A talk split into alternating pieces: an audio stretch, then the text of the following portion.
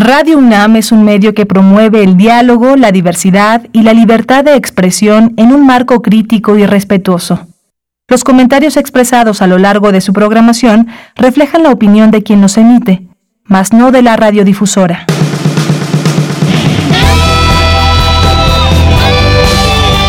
Prisma RU. Relatamos al mundo.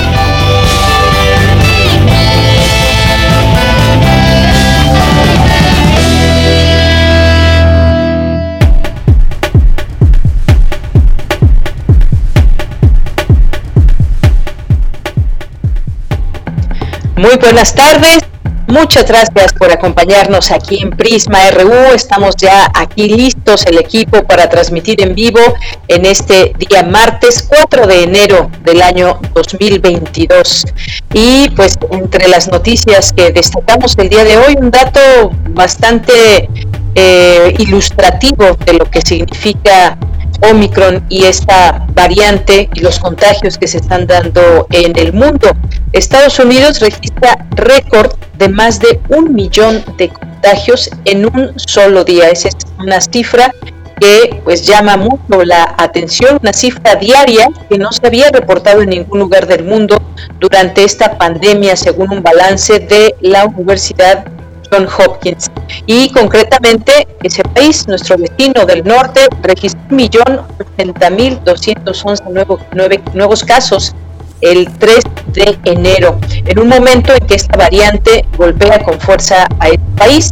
La universidad registró además 1.688 muertes en 24 horas, día después de que Anthony Fauci, principal consejero del gobierno en esta pandemia, declarara que el aumento de casos de COVID-19 en Estados Unidos era casi vertical. Esta es la situación en Estados Unidos. Esta variante, que como sabemos es más contagiosa, representó alrededor del 59% de los casos positivos en ese país. Y hay una noticia que también destacó Fauci, que es el caso de, de Sudáfrica, donde esta variante se detectó por primera vez a finales de noviembre y los casos se dispararon al mismo ritmo que decayeron en cuestión de semanas y esto pues da cierta esperanza. Se habla incluso de que esta variante podría ser la que se quede y que con ella se pueda terminar esta, esta pandemia, pero no adelantemos vísperas, vamos a seguir hablando de este tema y lo que implica también Omicron para México. Y lo haremos, haremos en un momento más con el doctor Mauricio Rodríguez, que es académico de la Facultad de Medicina de la UNAM y vocero de la Comisión Universitaria para la Atención de la Emergencia del Coronavirus. Eso por una parte, hablaremos de ello.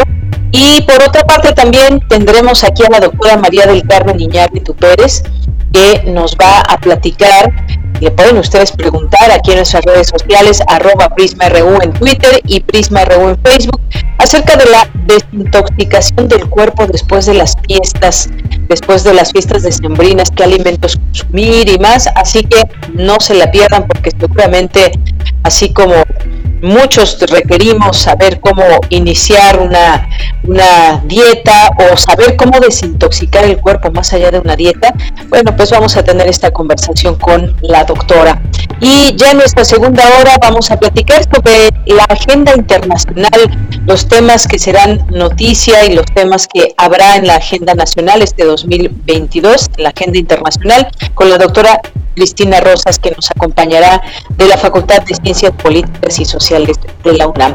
Y hoy es martes de Poetas Errantes, ya también están de regreso y tendremos aquí una de sus cápsulas. Tendremos también literatura con Alejandro Toledo eh, en, a la orilla de la tarde, no se lo pierda la información nacional e internacional aquí en Prisma RU, además de algunos temas universitarios que tenemos preparados para el día de hoy. Así que acompáñenos, quédese con nosotros, comente en nuestras redes sociales en arroba Prisma RU en Twitter y Prisma RU en Facebook. Ahí estamos atentos a sus comentarios. Le acompañamos en esta tarde, en esta tarde calurosa, aunque hemos tenido días muy frescos más que otros en diciembre, sobre todo cuando llegan los frentes fríos, pero en general hemos tenido un invierno bastante, bastante condescendiente en cuanto al clima. Hemos tenido también mucho calor, más de 20 grados todos los días. Bueno, eso es un lujo para muchos otros países que están congelándose.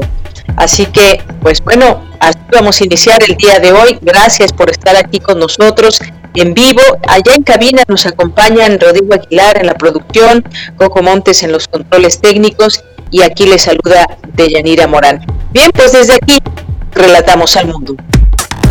Relatamos al mundo. Relatamos al mundo.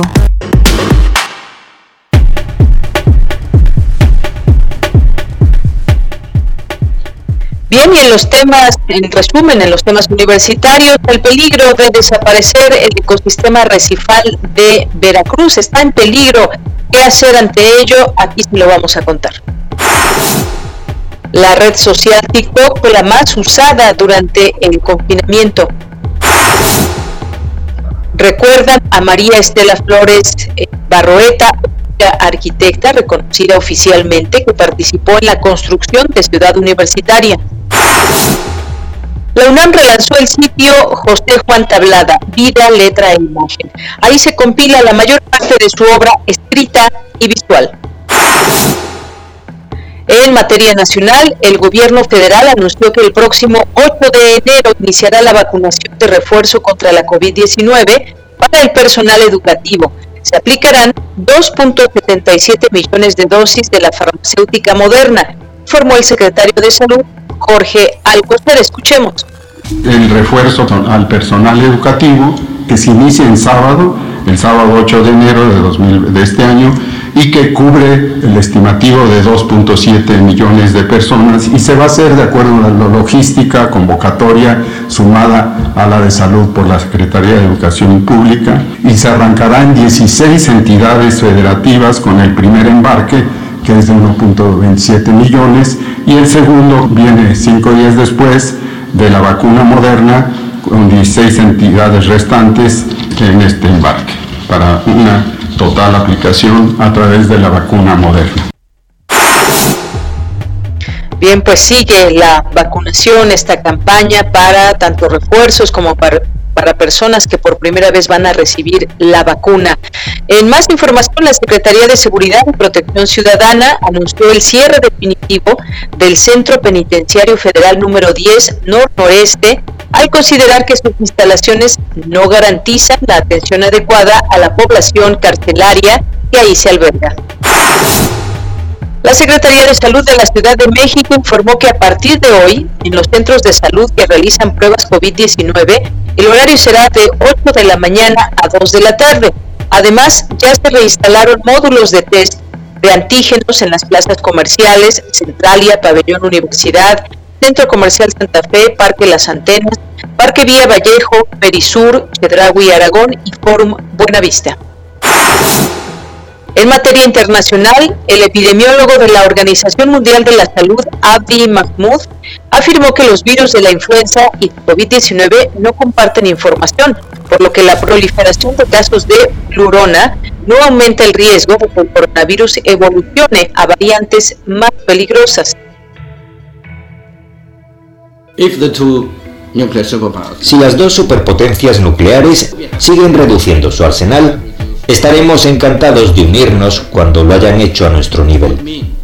De manera global, paso a paso, las dos superpotencias deben reducir aún más y drásticamente sus capacidades nucleares hasta un nivel comparable al de China y para el caso al de Francia y el Reino Unido.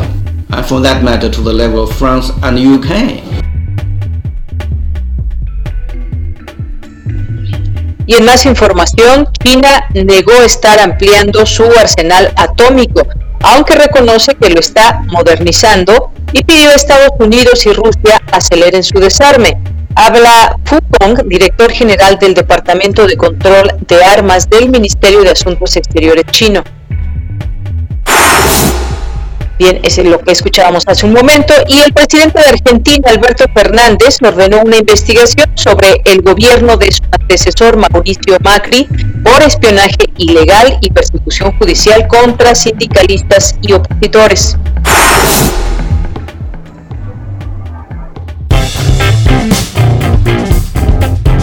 Campus RU.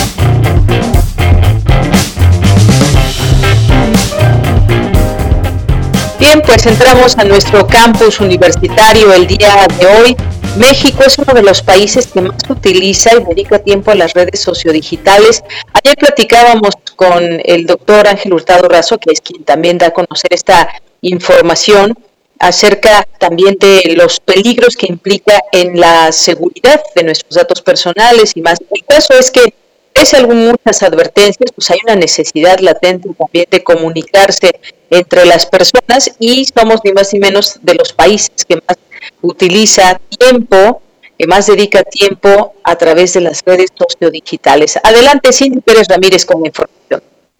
¿Qué tal, Deyanira? Muy buenas tardes a ti y a todo el auditorio. Luis Ángel Hurtado Razo, académico de la Facultad de Ciencias Políticas y Sociales de la UNAM, destacó que México es la sexta nación que usa YouTube, la quinta en el caso de Facebook y WhatsApp y la cuarta en cuanto a Twitter, Instagram y TikTok está solo por debajo de Estados Unidos y China. Cabe mencionar que información de 2020 del Instituto Federal de Telecomunicaciones refiere que los mexicanos destinaron de 8 a 10 horas al día al Internet en comparación con 2015 cuando pasaban de 6 a 8 viendo televisión. A partir del confinamiento derivado de la pandemia por el virus SARS-CoV-2, la red sociodigital TikTok despuntó convirtiéndose en la que más creció en 2020 a escala mundial, ya que de 400 millones de usuarios pasó a mil millones, de acuerdo con datos de sus creadores. Entonces TikTok eh, básicamente tiene esa posibilidad de maquillarnos digitalmente, eh, de presentarnos eh, para que tengamos la aceptación de toda esta comunidad digital y eso lo vuelve altamente eh, atractivo para la sociedad virtual. A mí me encantaría que las redes sociodigitales fueran precisamente más racionales que se prestaran precisamente para ese proceso de socialización y ciudadanización que tanto eh, nos ha quedado de ver precisamente Internet y las redes sociodigitales. Deyanira, por esta razón, la consultoría en comunicación política aplicada, liderada por Hurtado Razo, realizó de agosto a septiembre de 2021 el estudio nacional Cómo usan TikTok los mexicanos, mediante el cual se aplicaron 1.120 cuestionarios a casi 392 hombres y cerca de 728 mujeres. Identificaron además que la mayor parte eran jóvenes de 14 a 20 años, el 54%, mientras que el sector que menos participó estaba en el rango de 51 a 60 años. Además, 83% aseguró que estudiaban licenciatura, maestría o doctorado y 98% dijo conectarse a TikTok mediante un smartphone. Esta es la información que tenemos. Muy buenas tardes. Muchas gracias, gracias Cindy Pérez Ramírez por esta información. Y preguntemos cuánto tiempo dedicamos a estas redes sociodigitales y sobre todo también para qué las utilizamos. Hay una, hay una necesidad, decía, de comunicación entre las personas y también pues una serie de envíos a los que ya nos hemos acostumbrado estos mensajes que utilizamos no solamente para la vida diaria personal, sino también para cuestiones de trabajo completamente. Bien, pues nos vamos ahora con otra información de mi compañera Cristina Godínez. Relanzan el sitio José Juan Tablada, Vida, Obra e Imagen. Cuéntanos, Cristina, muy buenas tardes. Hola, ¿qué tal, Deyanira? Un saludo para ti y para el auditorio de Prisma RU. El Instituto de Investigaciones Filológicas de la UNAM relanzó dicho sitio, en el que compila gran parte de la obra de José Juan Tablada. El sitio web tiene más de 20 años de estar alojado en la página del instituto y representa el esfuerzo conjunto de investigadores universitarios encabezados por Rodolfo Mata Sandoval. El también integrante del Centro de Estudios Literarios indicó que se trata de un espacio de acceso público. Además, es una herramienta de investigación para los interesados en la obra de quien es considerado el introductor del haiku japonés en la literatura en español. Escuchemos. Tenemos más de mil crónicas en promedio tienen unas siete cuartillas más o menos. Eh, en imágenes, pues sí, yo creo que debemos andar alrededor de las 500 imágenes. Mata Sandoval comentó que Tablada fue un gran innovador, así como un crítico de las artes plásticas. Escribió las primeras crónicas sobre Diego Rivera y José Clemente Orozco. De Yanira, el sitio José Juan Tablada, letra e imagen, se puede consultar en www.tablada.unam.mx. Este es mi reporte. Buenas tardes. Gracias, gracias Cristina Godínez. Muy buenas tardes. Continuamos. Porque tu opinión es importante, síguenos en nuestras redes sociales, en Facebook como Prisma RU y en Twitter como arroba PrismaRU. Bien, pues continuamos y en un momento más ojalá que nos podamos comunicar con el doctor Mauricio Rodríguez, académico de la Facultad de Medicina de la UNAM, vocero de la Comisión Universitaria para la Atención de la Emergencia del Coronavirus, para comentar con él pues alguna serie de situaciones que se han presentado en los últimos días, en las últimas semanas, porque este inicio de año ha estado marcado por esta variante Omicron antes de que de que terminara el año ya se sabía de esta variante y cómo se fue cómo fue llegando a todo el mundo luego de que se conoció los primeros casos allá en Sudáfrica, cómo llegó ya a todos los continentes y a muchos países y ahora es la variante que está siendo el foco de atención. Eh, se han tratado de ir eh, conociendo estas características que tiene esta variante y lo que sabemos es que es menos letal, es que tiene eh, características eh, mucho más leves en los síntomas y pues esto hay que tomarlo en cuenta. Incluso se ha hablado de que posiblemente esta variante pueda ser la que se quede eh, pues en la humanidad, dado que pues este virus se había advertido que no, no desaparecerá. y bueno, pues ya tenemos en la línea telefónica. Me da mucho gusto saludarle al doctor Mauricio Rodríguez. ¿Qué tal, doctor? ¿Cómo estás? Muy buenas tardes. Feliz año. Un abrazo para ti. Hola, Villanira, ¿cómo estás? Muy buenas tardes. Feliz año. Igualmente, saludos a todo el auditorio. Que sea, que sea un mejor año.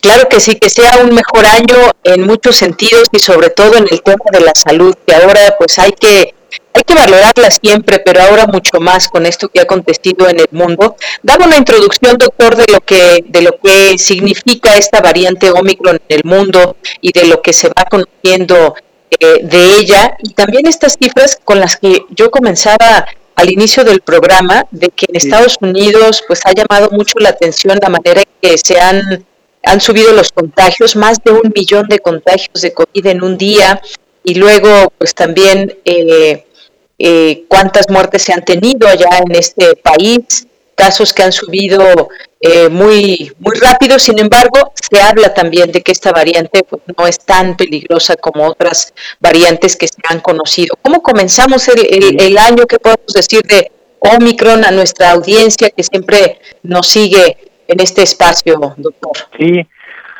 bueno, la, ¿se acuerdan que en, diciembre del 2020 eh, lo despedimos con con, y digo del 2020, ¿eh? no, no me estoy equivocando, con, con la variante alfa, que era la, primera variante que nos empezaba ahí a poner, a poner problemas, ¿no?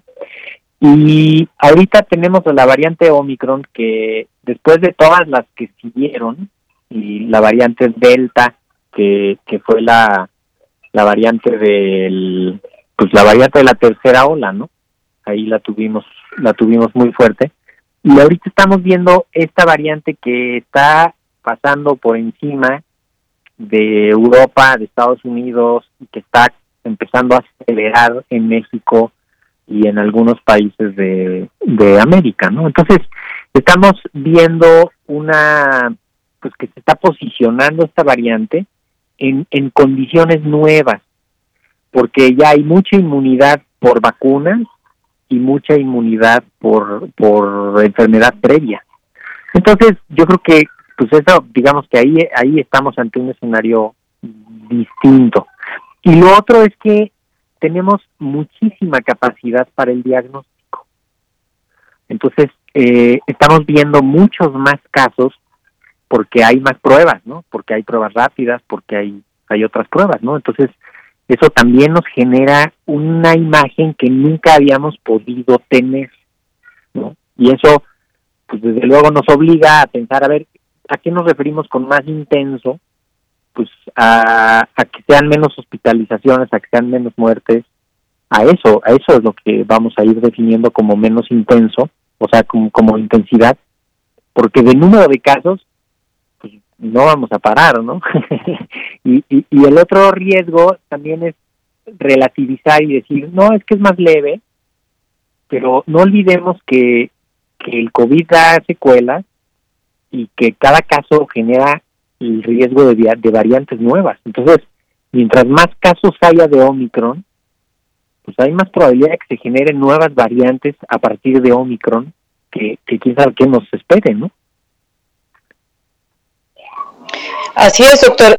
Y hay una, aquí nos ya nos llega una pregunta desde, desde Quintana Roo, nos dice que eh, cómo es que alguien que se aplica la prueba PCR de antígenos que da positivo a COVID-19 puede saber si tiene la variante Omicron o no, que esto es algo que está inquietando, sobre todo, por ejemplo, en lugares como Quintana Roo, que tiene varios polos turísticos, hay mucha gente que está dando positivo, pero no sabe si es Omicron porque los resultados no lo especifican. ¿Qué, podemos decir de esto? Sí, bueno, las, las pruebas rápidas y las de PCR no, no alcanzan a discernir entre variantes, ¿no? Y, y nunca ha sido esa la intención de esas pruebas. Por eso también esta obsesión de que, de que si es Omicron o no y de, clavarse tanto con, con qué variante es, eh, pues no tiene mucho caso porque las variantes no las alcanzamos a, identificar con las pruebas. Algunos indicadores de las pruebas de PCR sugieren que pudiera ser eh, que pudiera ser Omicron, pero pero no tampoco es tan necesario ¿eh? saber si es o no Omicron. O sea, lo importante es que es COVID, que es el SARS-CoV-2 y que sea positivo y todo lo que tienes que hacer al respecto. Y lo otro es que tomar en cuenta en que si te haces una prueba rápida, aún con síntomas, y te sale negativa, o sea, te haces una prueba rápida con síntomas y te sale negativa, hay que verla con ciertas reservas, ¿no? Porque pues, pudiera ser que sea un, un falso negativo, o sea, el justo también Omicron parece que se le escapa un poco a las pruebas, ¿no? Entonces, si ya tienes una prueba PCR positiva, pues es COVID, punto, y Omicron es COVID-19, o sea, no, tampoco hay mucha diferencia. Bien, doctor. Esto por una parte. Ahora, hablemos de Omicron o cualquiera de las variantes de COVID-19 frente a las vacunas. Eh, ¿Cuál, digamos, podría ser eh, estamos viendo no solamente en Estados Unidos, aquí en México han aumentado los casos, también los contagios. En, Europa también se reportan cifras o récords históricos de contagios en un día. Eh, ¿qué, pasa con, las vacunas? Muchas personas pues, no, están vacunadas y pues evidentemente también tienen esta posibilidad de agravarse y demás, pero ¿qué, podemos decir frente a eh, esta variante y las, y las vacunas? Sí, bueno, perdón, me, regreso un poquitito a, de los récords de los contagios, porque el eh, ahorita en esta en esta época del año, en estos días en particular, siempre vemos que, que hay retraso en la información de que va entrando al sistema por las fiestas, por, por los asuetos, por las vacaciones, por, por el retraso en la información. Entonces, estamos viendo en muchos momentos como récords de casos, un poco porque están entrando al sistema, pero pero también pues, sí porque van van subiendo, ¿no? O sea, ahorita por ejemplo el día el día de más casos que han sido en México como poquito más de ocho mil son el 29 y el 30 de, de diciembre, que sería como los días donde donde se registró que esos días eh, o se hicieron las pruebas o empezaron a, tener síntomas las personas. Eh, entonces, ahorita estamos viendo ese fenómeno. De cualquier manera, sí, está ya muy por encima de lo que se vio incluso en la segunda ola. Y eso, eh, pues eso es de preocuparse, ¿no? Porque mientras más casos haya, más riesgo de variantes y más secuelas, etcétera. Ahora, en las vacunas se, se ve en términos generales que las vacunas siguen protegiendo que siguen siendo efectivas contra la variante Omicron. Eh, desde luego, parece que el que tiene un refuerzo reciente está mejor protegido. Eso sería como hasta obvio pensarlo, porque tiene parte del sistema inmune con, con una capacidad de respuesta mucho más fresca, por decirlo de alguna manera, eh, y que se, se vuelve a estimular el sistema con las con los refuerzos de las vacunas. De cualquier manera, todo apunta a que con un esquema completo de vacuna hay un nivel de protección de la enfermedad grave y de la muerte que sigue siendo muy bueno y es el que pues el que hay que el que hay que tratar de conservar. Bien, pues sí, importante seguir pensando en las vacunas como una opción para poder eh, irle cerrando la puerta a este virus. Y hablando de vacunas, doctor, eh, pues seguimos eh, a la espera de vacunas que se han aplicado aquí en nuestro país, como la Sputnik V y la CanSino, que pues hasta hoy no han sido aprobadas por la Organización Mundial de la Salud para pues que se pueda dar un, eh, un, esquema, digamos, que permita, pues no solamente la cuestión de los viajes para muchas personas, sino que como tal sea, sean dos vacunas que ya se vio su efectividad, pero que desafortunadamente vemos que no se han, no se han eh, aprobado. Y vienen otras otras dos, eh, que pues ya Abdalá, que está en México, esta vacuna cubana, se estará aplicando en nuestro país, que tampoco ha sido aprobada por la Organización Mundial de la Salud y vendrá también eventualmente la vacuna patria, la mexicana. ¿Qué nos puede decir de, estas aprobaciones y nuevas vacunas? Bueno, eh, están en dos momentos completamente distintos, ¿no? La vacuna patria está entrando en estudios fase 2 y está todavía evaluándose y está escalándose la producción y está en una etapa de, de desarrollo y de investigación. Y la vacuna Dala, lo que lo que se tiene es que la COFEPRIS, junto con su grupo de expertos externos, eh, encontraron que es una vacuna segura, efectiva y de calidad y que puede utilizarse en el contexto de la emergencia epidemiológica, ¿no? Eso, eso es lo que la recomendación de la COFEPRIS. Eh, es una vacuna que utiliza una plataforma de producción que ha sido muy utilizada con otras vacunas en, desde hace muchos años, la vacuna de la hepatitis B y, una vacuna contra influenza han utilizado esta, esta plataforma. Eh, sería ideal que contáramos con información de la experiencia ya de uso en Cuba y de lo que tengan de estudios clínicos eh, públicos para ver exactamente de qué se trata, ¿no? Y ver cuál es la el, uso ideal. Es una vacuna de tres dosis que, lo hace un poquito más difícil y, y todavía no hay evaluación específica de, de su calidad como refuerzo, ¿no? O sea, de, qué tanto funciona una dosis más para reforzar a los que ya tienen otra vacuna.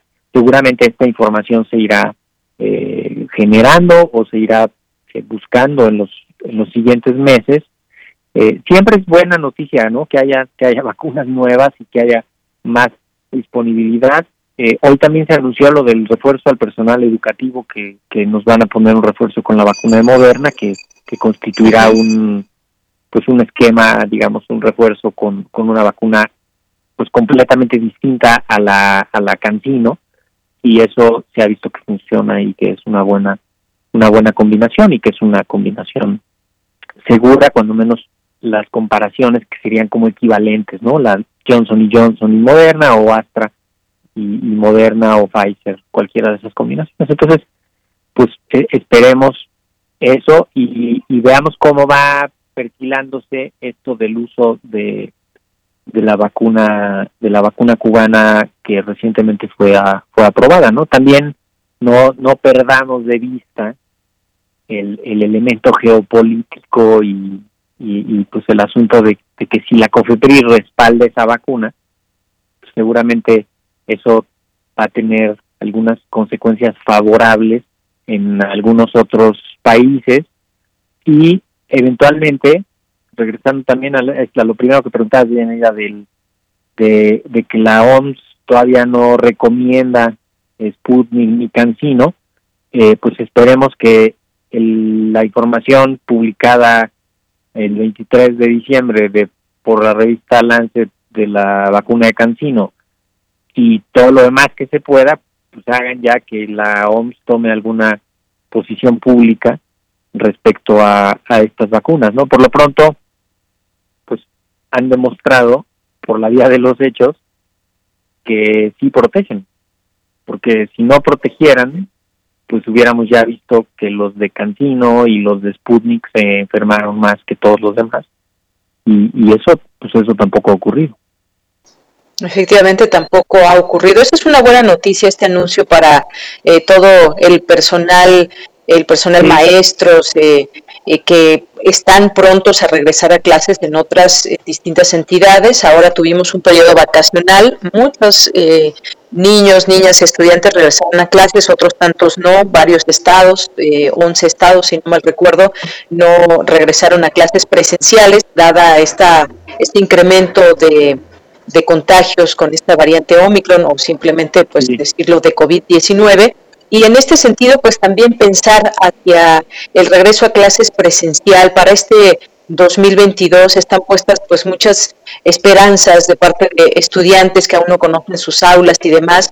Eh, se hablaba incluso desde la facultad propiamente de la facultad de medicina que todavía pues eh, las clases seguirán siendo eh, virtuales, doctor. En este sentido, quizás la vacuna puede ayudar para el regreso presencial. sí, aunque también no hay que perder de vista que ahorita estamos, ciertamente estamos con la epidemia hacia arriba, ¿no? Con, con, con el aumento hacia arriba, pero ahorita estamos en, en niveles epidémicos como de septiembre, cuando, cuando había clases, ¿no? cuando estaban las escuelas funcionando, ¿no? Estábamos sí, sí. Eh, a, a, principios de septiembre, estábamos todavía más de lo que hay ahorita. Incluso el, la primera semana de septiembre había en el país alrededor de 12 mil casos al día. Ahorita lo más que ha habido son 8 mil casos al día, ¿no? Entonces, eh, pues eso hay que hay que considerarlo, ¿no? Tampoco es de que de que está en el, en el peor momento, no, va va acelerándose. Esperemos que se rompa la, la transmisión ahorita ya y quizás para poner en la en la mesa la idea de Yanira de que las escuelas son un lugar donde se controlan muy bien los riesgos. Entonces, eh, ahorita muchos de los casos seguro fueron porque los niños y las niñas estaban expuestos a otros riesgos y, y, no había supervisión en el juego y no había supervisión del uso del cubrebocas y no había un control total sobre la convivencia ¿no? del grupo con el que se estaba. Eh, en las escuelas eso no pasa, en las escuelas los niños y las niñas tienen los cubrebocas todo el tiempo, eh, el que está enfermo avisa, eh, si hay algún contagio en el grupo se aíslan eh, y, y, tienen una manera mucho más ordenada de, afrontar la epidemia que, que, en las vacaciones, ¿no? por decirlo así en términos generales. Entonces, no estaría hasta, pues, o sea, está bien medir ahorita cómo va en la comunidad de la escuela la epidemia y ver qué características hay y, y ahorita en estas siguientes dos semanas hacer los ajustes necesarios para para ver si se regresa a híbrido, si se regresa a presencial o a distancia y hacer los ajustes sin perder de vista que así como está ahorita era como estábamos en septiembre, al inicio de septiembre, ¿no? Bien, doctor, nos llega aquí otra otra pregunta, nos dice Rosario Durán, a quienes vacunaron con las vacunas china y la rusa, la Cancino y la Sputnik V, y el refuerzo con Astra, no creo que les acepten en Estados Unidos con esta última. ¿Usted sabe algo al respecto? Eh, pues todavía no hay una definición sobre si una dosis sería sería suficiente como para decir, bueno, ya tienes una dosis, ya puedes entrar. Eh, definitivamente lo de la lo de poder viajar pues debe de quedar en segundo término no lo primero es estar protegidos y, no perder de, la, de vista eso no hay hay una de pronto podemos perder la perspectiva y entonces sí parece que, que el chiste es la comodidad de poder viajar. Lo importante es estar protegidos contra esto que sigue siendo un problema gravísimo. Eh, esperemos que se resuelva lo de Cancino y la OMS y Sputnik y la OMS en, en breve. Pero pues, si no pueden viajar a Estados Unidos, bueno, pues no pueden viajar y ya, o sea, es una realidad. Eh, tampoco está bien andarse poniendo vacunas extras porque sí se pueda viajar, ¿no? Porque se hace un, un consumo y una pues un uso inadecuado de las vacunas. Entonces, esperemos que en Estados Unidos abran la opción y que digan, si ya tienes una dosis de Moderna, pues ya puedes venir para acá. Y, y con eso... Doctor, ¿esa, ¿esa de Moderna es de una sola dosis? ¿Dos no, son dos? son dos dosis. Es como la de Pfizer. Es, es prácticamente sí, lo mismo sí, sí. que la de Pfizer. Tiene unas modificaciones mínimas, pero pero es lo mismo, son dos dosis con 28, entre 28 y 35 días separado de las dosis, y el refuerzo que en Estados Unidos ya lo están dando de, de después de los cuando menos cuatro meses, idealmente después de los seis meses se da un refuerzo de, de esa vacuna, pero también es esta es este delirio de los refuerzos donde todo el mundo va a ponerse miles de refuerzos y, y no se controla la cosa si no detenemos la transmisión del virus en la comunidad, ¿no? O sea, que ahí es donde, o sea, las vacunas no evitan los contagios. Entonces, si, si están pretendiendo que con las vacunas evitemos contagios, pues no va a haber manera de, de lograrlo. Así es, doctor. Otra pregunta. Eh, ¿Por qué la Organización Mundial de la Salud, dicen, no ha recomendado la vacunación de los menores de 15 años?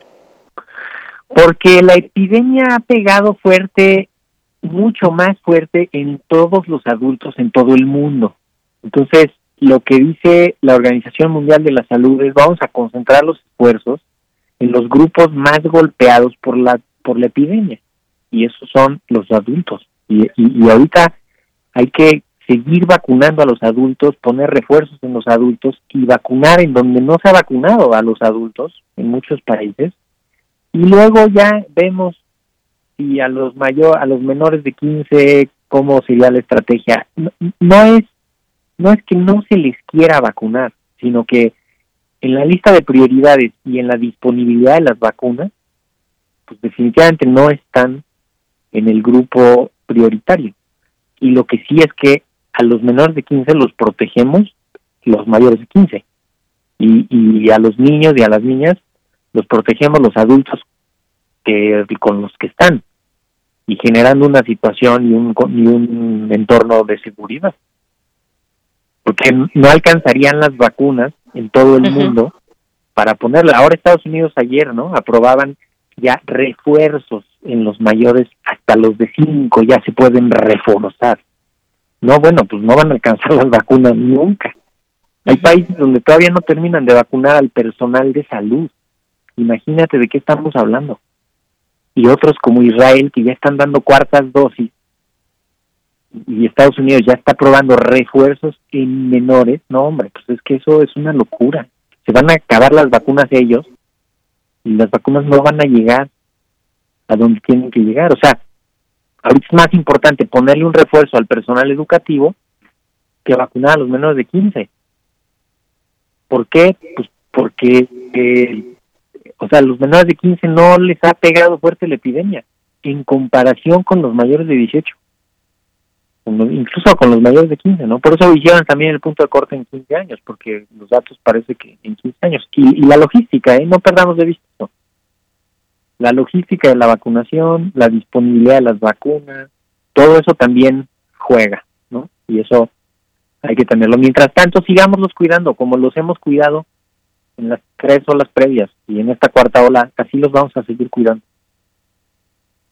Bien, pues sí, ese, dejamos ese mensaje siempre más allá de ir conociendo un poco más de lo que surge en cuanto a variantes, en cuanto a vacunas, este anuncio que se hizo para el sector educativo, importante ahora con esta vacuna de Moderna. Y esta pues eh, integración digo, o mezcla de, de, vacunas de las cuales también se han tenido muchas muchas dudas hay personas que han eh, y bueno, se anunció desde el gobierno, por ejemplo, si los mayores eh, de 60 años tenían un esquema de vacunación de alguna vacuna y se les pone otra, pues no hay ningún problema en ese sentido, cosa que también han hecho muchas otras personas, eh, digamos, no siguiendo con el digamos el esquema que les tocaba, sino que se han han aplicado alguna otra vacuna, eh, han ido con los rezagados y se han aplicado otra vacuna Exacto. que quizás no, le to no, no les tocaba. Eso también lo hemos visto, doctor. Sí, totalmente. En la, en la categoría del sálvese quien pueda, ¿no? Este, de, ah, pues me puedo ir y voy y me la pongo y no me importa y todavía no me toca, pero me la pongo. También ahí, digamos, o sea, la combinación es segura, es efectiva, eh, simplemente hay que mantener un orden de, pues, de, un orden de vacunación, ¿no? Que es el que tenemos que seguir todos, porque si no, imagínate el sistema que de pronto cien mil de las personas que son personal educativo de pronto deciden que se quieren poner una dosis de Astra como rezagados, pues imagínate qué desorden para las para el calcular el consumo de las vacunas. O sea, es, eso a, la gente, a veces la gente no se da cuenta de, de, eso, ¿no? Y lo vimos aquí cuando de pronto desbordaron dos o tres sitios de vacunación porque llegaron, porque ese día se les, se les antojó ir, ¿no? Este, y entonces, pues espérense, o sea, estábamos esperando dos mil personas y llegaron cinco mil. Entonces también hay un orden que hay que respetar y mientras tanto seguimos cuidando. Yo creo que ese es, ese es un mensaje importantísimo, ¿no? Ahorita, si tienes síntomas, aíslate, busca hacerte una prueba. Si tienes síntomas, puede ser una prueba rápida. Si los síntomas persisten y la prueba rápida es negativa, hay que hacer una PCR porque puede ser un falso negativo eh, avísale a tus contactos. Ahorita estamos ya viendo los los que se contagiaron en la cena de fin de año, ¿no? Y, y avísense, avísense a los con los que estuvieron, oye, si estoy contagiado, este, aíslense, busquen, hagan unas pruebas mañana o pasado, etcétera, porque si no rompemos la transmisión en la comunidad, pues ahí es donde donde nos va a pegar, ¿no? Pues sí, ese, eh, ahí dejamos esta recomendación. Evidentemente hemos visto ya cómo se han incrementado las filas en los lugares donde se hacen las pruebas para detectar COVID-19 en esta época, justamente después de estas fiestas decembrinas, reuniones, vacaciones también que se han eh, que se han llevado a cabo, que no el viajar no implica que te vayas a contagiar, abre una posibilidad, digamos, más amplia que si te quedas en casa, por supuesto que sí, sin embargo, pues también se ha aprendido, me parece, muchas personas a viajar de manera segura, otras no, porque van y llenan las discotecas y los lugares de recreación y entonces regresan a casa contagiados, doctor. Sí, y, y no perdamos de vista que estamos frente a una variante más contagiosa que sí contagia a los vacunados, que sí contagia a los que ya les había dado. Entonces, no, no le podemos relajar tantito. Necesitamos cuidarnos, extremar las precauciones ahorita eh, y, creo quizá en el contexto de la, de la universidad estar muy pendientes de los avisos de las escuelas para ver qué determinan sus consejos técnicos en función de sus actividades presenciales en los siguientes días. No creo que eso es importante. Por ahí, Facultad de Medicina ya mandó un aviso de que van a empezar virtual a partir del 6 eh, hay que estar muy pendientes de las otras escuelas eh, y, entender que puede ser algo dinámico eh, y que de pronto de una semana a otra pudiera ser que ya empiece lo presencial, que ya se controle un poquito más o al revés, que empiecen presencial pero se tengan que cortar. Hay que tener ahí una flexibilidad y una capacidad de respuesta que, que pues la tenemos que construir entre todos. Muy bien. Pues doctor, como siempre, muchas gracias por tenerte aquí en este espacio, iniciando esta primera semana de, del año. Muchas gracias por estar con nosotros aquí en Prisma RU de Radio UNAM. Con muchísimo gusto, Yanira. Un abrazote y saludos a todo el auditorio. Gracias, doctor. Hasta luego, que estés muy bien. Gracias por esta entrevista al doctor Mauricio Rodríguez, académico de la Facultad de Medicina de la UNAM y vocero de la Comisión Universitaria para la Atención de la Emergencia del Coronavirus. Relatamos al mundo. Relatamos al mundo. Bien, pues ya tenemos nuestra siguiente conversación que pues tiene que ver con a ver qué tanto comimos, eh, durante las últimas semanas en las fiestas decembrinas que se acostumbra pues a hacer un montón de cosas eh, para comer, para cenar y bueno, esto hace una que incrementemos nuestra ingesta de calorías, de carbohidratos y muchas otras cosas. Digo, yo sé que habrá gente que se cuida mucho y no pierde la línea en estas en estos días, pero hay gente que sí, que comemos de todo y demás, y queremos escuchar y conversar con la doctora María del Carmen Iñárritu Pérez, que es licenciada en nutrición y es académica de la Facultad de Medicina de la UNAM. Doctora, bienvenida, buenas tardes.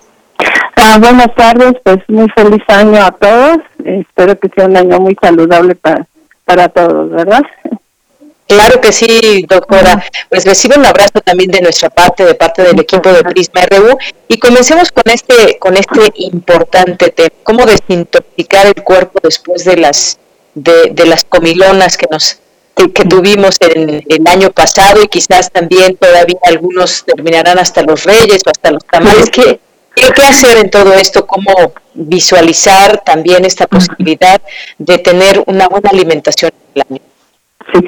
Bueno, pues sí, varios estudios han demostrado que estas actividades de fin de año son pues un periodo crítico, ¿no? Para, para ganar de peso. Eh, se pueden llegar a ganar desde medio kilo hasta tres kilos o más durante este periodo. Y bueno, va a estar, la causa es generalmente el exceso de consumo de alimentos muy ricos en azúcares, en grasas, en sal, pero no solamente los alimentos, sino también las bebidas. Las bebidas, pues tanto las bebidas endulzadas como las bebidas alcohólicas tienen un, una cantidad de, de calorías vacías que llamamos, o sea que no nos dan ninguna un beneficio que hace que aumentemos de peso. Y bueno, y aunado a la que vamos dejando nuestra eh, rutina de actividad física.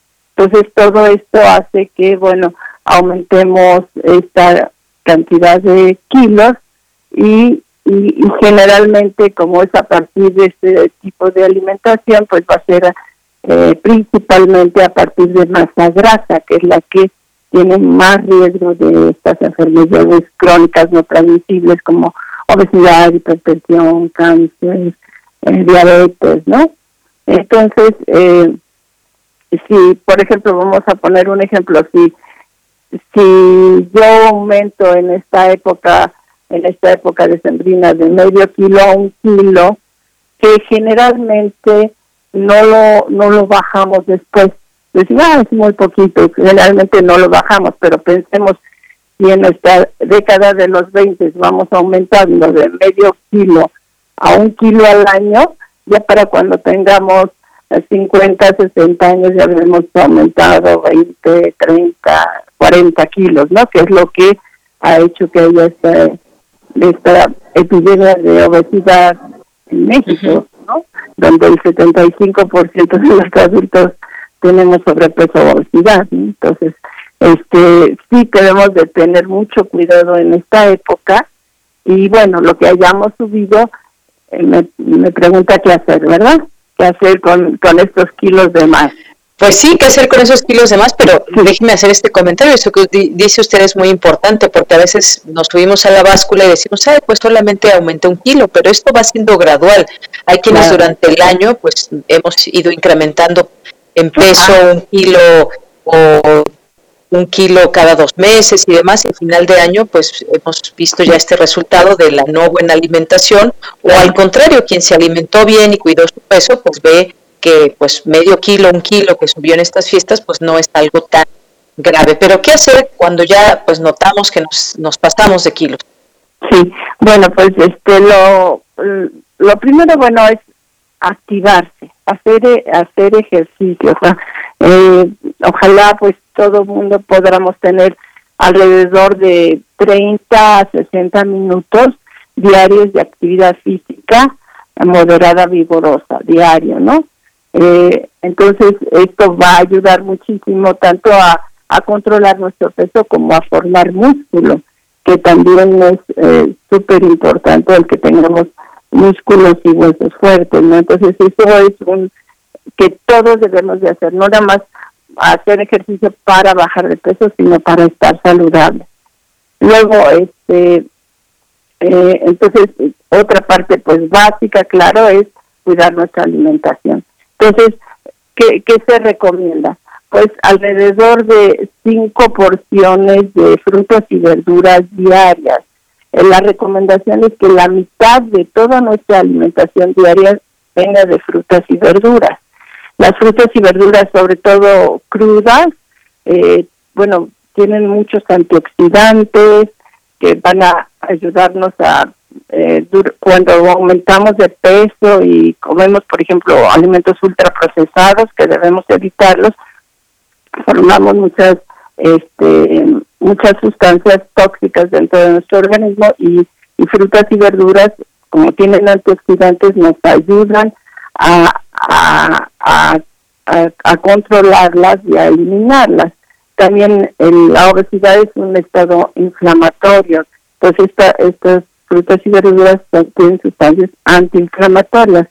Entonces, tienen también fibra que nos ayuda a poder evacuar adecuadamente, etcétera. Entonces, eh, el, eh, una la recomendación principal es que aumentemos mucho el consumo, sobre todo de verduras y también de frutas, a que sea alrededor de cinco raciones eh, al día, al, menos, que son alrededor de 400 gramos diarios. Y en México ni la mitad de, de eso consumimos en ningún grupo de edad, ¿no? Consumimos, los adultos no llegamos, según las últimas encuestas de nutrición, a 200 gramos diarios de frutas y verduras, igual los adolescentes y los escolares tienen consumos muy bajos, siendo un país mega diverso eh, y tenemos muchas frutas y verduras de todos los precios, eh, no los no las consumimos. Entonces sería la, como la primera primera recomendación. Luego eh, sustituir las bebidas azucaradas eh, también tenemos un consumo de cerca de medio litro al día por persona. Entonces eh, sustituir bebidas azucaradas por agua simple potable alrededor de 6 a 8 vasos diarios. Eh, evitar alimentos ultraprocesados, evitar eso, preferir alimentos eh, más frescos, eh, etcétera, ¿no? Y este, evitar mucho las comidas rápidas, eh, todo, esto, mejor alimentos preparados en casa. Y este pues disminuir nuestro consumo de azúcar, disminuir nuestro consumo de sal, este, los alimentos de origen animal bajos en grasas y en cantidades menores. Y los cereales que sean preferentemente cereales integrales. Entonces eso sería como, eh, como más o menos lo que deberíamos de comer y, y aumentar el consumo de leguminosas, frijoles, lentejas, garbanzos y no tantos alimentos de origen animal. Claro. Eh, ahora que la escucho, doctora, me doy cuenta de algo, que esto tiene que ver también mucho con la fuerza de voluntad, porque además estas, eh, eh, estas recomendaciones que nos hace, estos alimentos, frutas, verduras, eh, bebidas, tomar agua y demás, es, de lo, es lo más barato, es lo que tenemos también muy a la mano, pero que muchas veces, a veces pues no se tiene tiempo, pero a veces es cuestión también de, de voluntad. Eh, nuestros sentidos quizás nos están pidiendo azúcar, nos están pidiendo carbohidratos, nos piden grasa, pero además hay sabores exquisitos de esos alimentos que no, no debemos consumir tan cotidianamente, pero pues dejamos atrás esto que cuando vamos al súper y solamente compramos, por ejemplo, verduras, algunas frutas sí son más caras que otras, por ejemplo, y hay precios que van subiendo y demás, pero si solamente hiciéramos estas compras, es mucho más barato que si agregamos cereales, que si agregamos bebidas azucaradas, leches azucaradas y un montón de cosas, eh, se va subiendo también el precio del, del, del, súper. Hay que hacerlo también por economía, doctor. Ah, claro, sí, y pensar en nuestra salud, ¿no? O sea, no nada más este que sean, sí, claro, si tenemos el 50% de la población que vive con algún grado de inseguridad alimentaria, pues tenemos que cuidar mucho el bolsillo, ¿no? Pero la fruta y verdura de la estación y de la región va a ser mucho más barata, ¿no? Y en vez de tanto alimento de origen animal podemos hacer esta combinación de cereales y leguminosas que aumenta su valor eh, nutricional y, es mucho más económico, ¿no? Y, ya alimentos de origen animal, pues en porciones pequeñas, que es lo, lo que se recomienda, ¿no? aumentar el consumo de frijoles, lentejas, garbanzos, todo esto son muy nutritivos y los hemos dejado de lado. ¿No? Entonces, este sí, como que tratar de, de aumentar el su consumo de alimentos de origen vegetal y disminuir un poco los de animal y los que consumamos de origen animal bajos en grasa. Y, y ultraprocesados, pues. con, eh, carnes procesadas, evitarlas.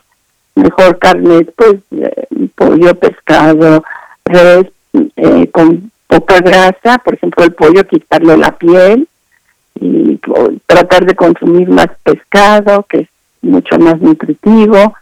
O sea, podríamos hacer, eso es más o menos lo que lo que deberíamos de consumir. Y también bueno eh, tener suficientes horas de sueño eso también es bien importante para también no consumir tanto en las noches.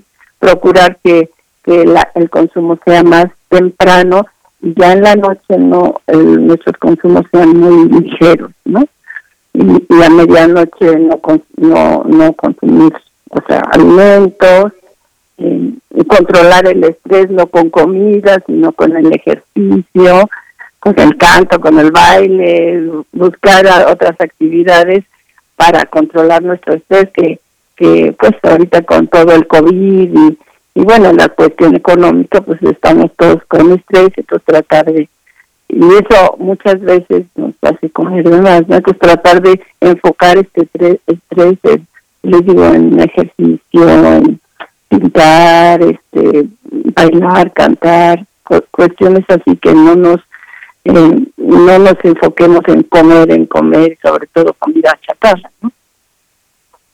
Bueno, pues eh, ahí está todo esto que debemos de tomar en cuenta a la hora de alimentarnos diario, darnos quizás esos gustos de vez en cuando que no son tan buenos para la salud, pero que si los consumimos esporádicamente podemos hacerlo, no es tan malo, pero de manera cotidiana, pues acostumbrarnos a este tipo de, de alimentos que pues nos traen además muchos nutrimentos y esa posibilidad de mantener el peso combinado con el ejercicio pues no está nada mal para iniciar el año. Ayer que hablábamos de propósitos pues que sea uno de nuestros propósitos eh, el poder alimentarnos bien, que no sea, digamos, una carga, que llegue a ser un, momento también de placer, la comida puede resultar ser un placer y si la sabemos combinar, pues mucho mejor, doctor. Así que no sé si tenga algún mensaje por último que nos pueda dar antes de despedirnos.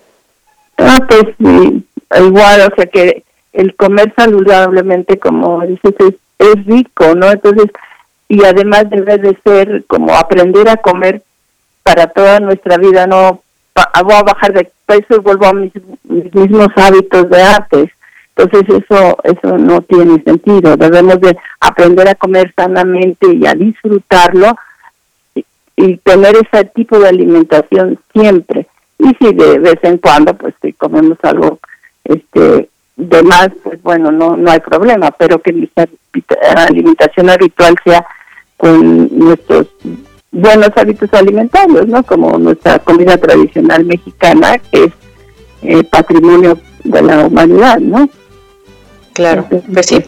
Otro día hablamos también de qué platillos podemos consumir que son muy ricos y, en alimentos también, pero nutrimentales y que nos ayudan también a no elevar nuestro peso. Doctora, por lo pronto, pues muchas gracias por estar con nosotros en este día a inicios de este año 2022 y dejamos también esta posibilidad en nuestros y nuestras radioescuchas para que para que puedan puedan tener en mente una buena alimentación. Muchas gracias. Ok, bueno, muchas gracias y feliz año a todos. Igualmente un abrazo para usted, doctor. Hasta luego. Fue la doctora María del Carmen Iñárritu Pérez, licenciada en nutrición y académica de la Facultad de Medicina de la UNAM. Nos tenemos que ir al corte, ya son las 2 de la tarde, regresamos a la segunda hora de Prisma RU que llueva café en el campo, peinar un alto cerro de trigo y mapuey, bajar por la colina de arroz graneado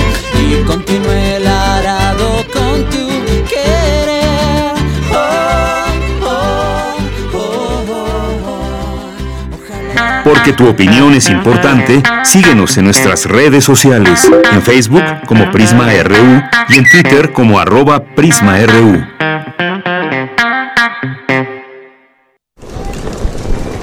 Hola Juan. Hola Oscar. ¿Ya te has dado cuenta que llevamos mucho tiempo juntándonos en esta transmisión? Y ahora nos juntamos para hacer este promocional de nuestro propio programa. Sí, hombre, en esta ocasión no es así un encuentro casual. Las Esquinas del Azar, todos los martes a las 10 a.m. y retransmisión los sábados a las 4 p.m. por el 96.1 de FM. Radio UNAM, Experiencia Sonora. ¿Qué tienen en común Margarita la distraída y Patricio el olvidadizo? Que su INE ya está vencida y van a ir a renovarla. Si tu INE también perdió vigencia, es momento de renovarla. No dejes pasar más tiempo y actualízala. Haz tu cita en INETEL 800-433-2000 o en INE.mx. Podemos pensar de forma distinta, pero tenemos algo que nos une. Nuestro INE. Mi INE nos une. Si tienes deseos de rendirte o no tienes esperanza, si crees que te hundirás en el miedo o la ansiedad, si sientes desesperación o crees que no puedes más, dialoguemos. En la línea de la vida alguien te escucha. Llama al 800-911-2000 o búscanos en redes sociales. Te damos el apoyo y la información que necesites. Juntos por la paz, Secretaría de Gobernación. Gobierno de México.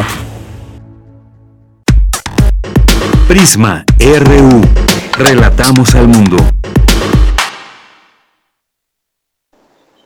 Bien, pues estamos de regreso aquí en Prisma RU. Muchas gracias por sus mensajes, pero sobre todo por estar aquí acompañándonos a través de las frecuencias universitarias de Radio UNAM, que son el 96.1 de FM y el 860 de AM. También nos pueden escuchar a través de www.radio.unam.mx. Pues gracias también a quienes a través de redes sociales se hacen presentes. Estamos aquí leyéndolos con mucho gusto, como siempre, y también a través de nuestro Facebook. Y a las personas que no nos escriben, sabemos también que están por ahí escuchándonos, que eh, se hacen presentes ya sea a través de un correo, incluso a veces vía telefónica, nos dicen, yo no tengo redes, pero ahí estoy escuchando. Así que a todas y a todos, muchas gracias. Nos acaba de escribir Rosario Durán Martínez, nos dice, destino final, San Miguel de Allende, ahora nos toca a nosotros la vacación. Pues qué bueno, Rosario muy buen viaje, eh, cuídate mucho, cuídense mucho con quienes puedas estar en esta, en esta aventura, en esta aventura que es viajar y que siempre nos deja muchas buenas cosas. Gracias Rosario por compartirlo aquí con nosotros y también nos dice que comiencen las dietas, que comiencen las dietas tranquilos, que falta la rosca de reyes. Antes solamente había una sola rosca de reyes, la tradicional, pero ahora hay rellenas de nata, de chocolate, Nutella, de un montón de cosas y bueno, pues le agregamos más calorías aún a lo que ya tiene la original o tradicional roca de Reyes. Gracias Rosario, te mandamos muchos saludos, al igual que Carlos Ríos, a GA también eh, agradezco su análisis, muchas gracias por escribirnos.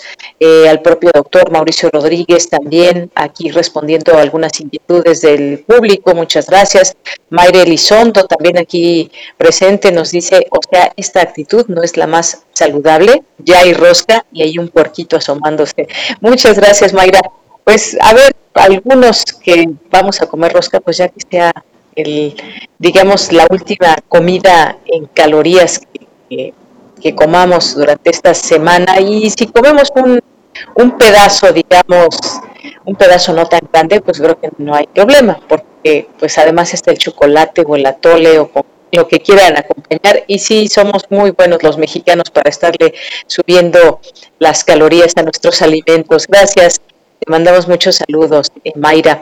Andrea Smart también aquí nos, saluda, nos dice que podemos tomar o comer para desintoxicarnos, algún jugo detox. Bueno, pues básicamente lo que nos dijo la doctora Andrea es que pues frutas y verduras, algunas son más azucaradas que otras frutas, por supuesto que sí, pero jugos hay pues sí, hay varios jugos que sirven como desintoxicantes.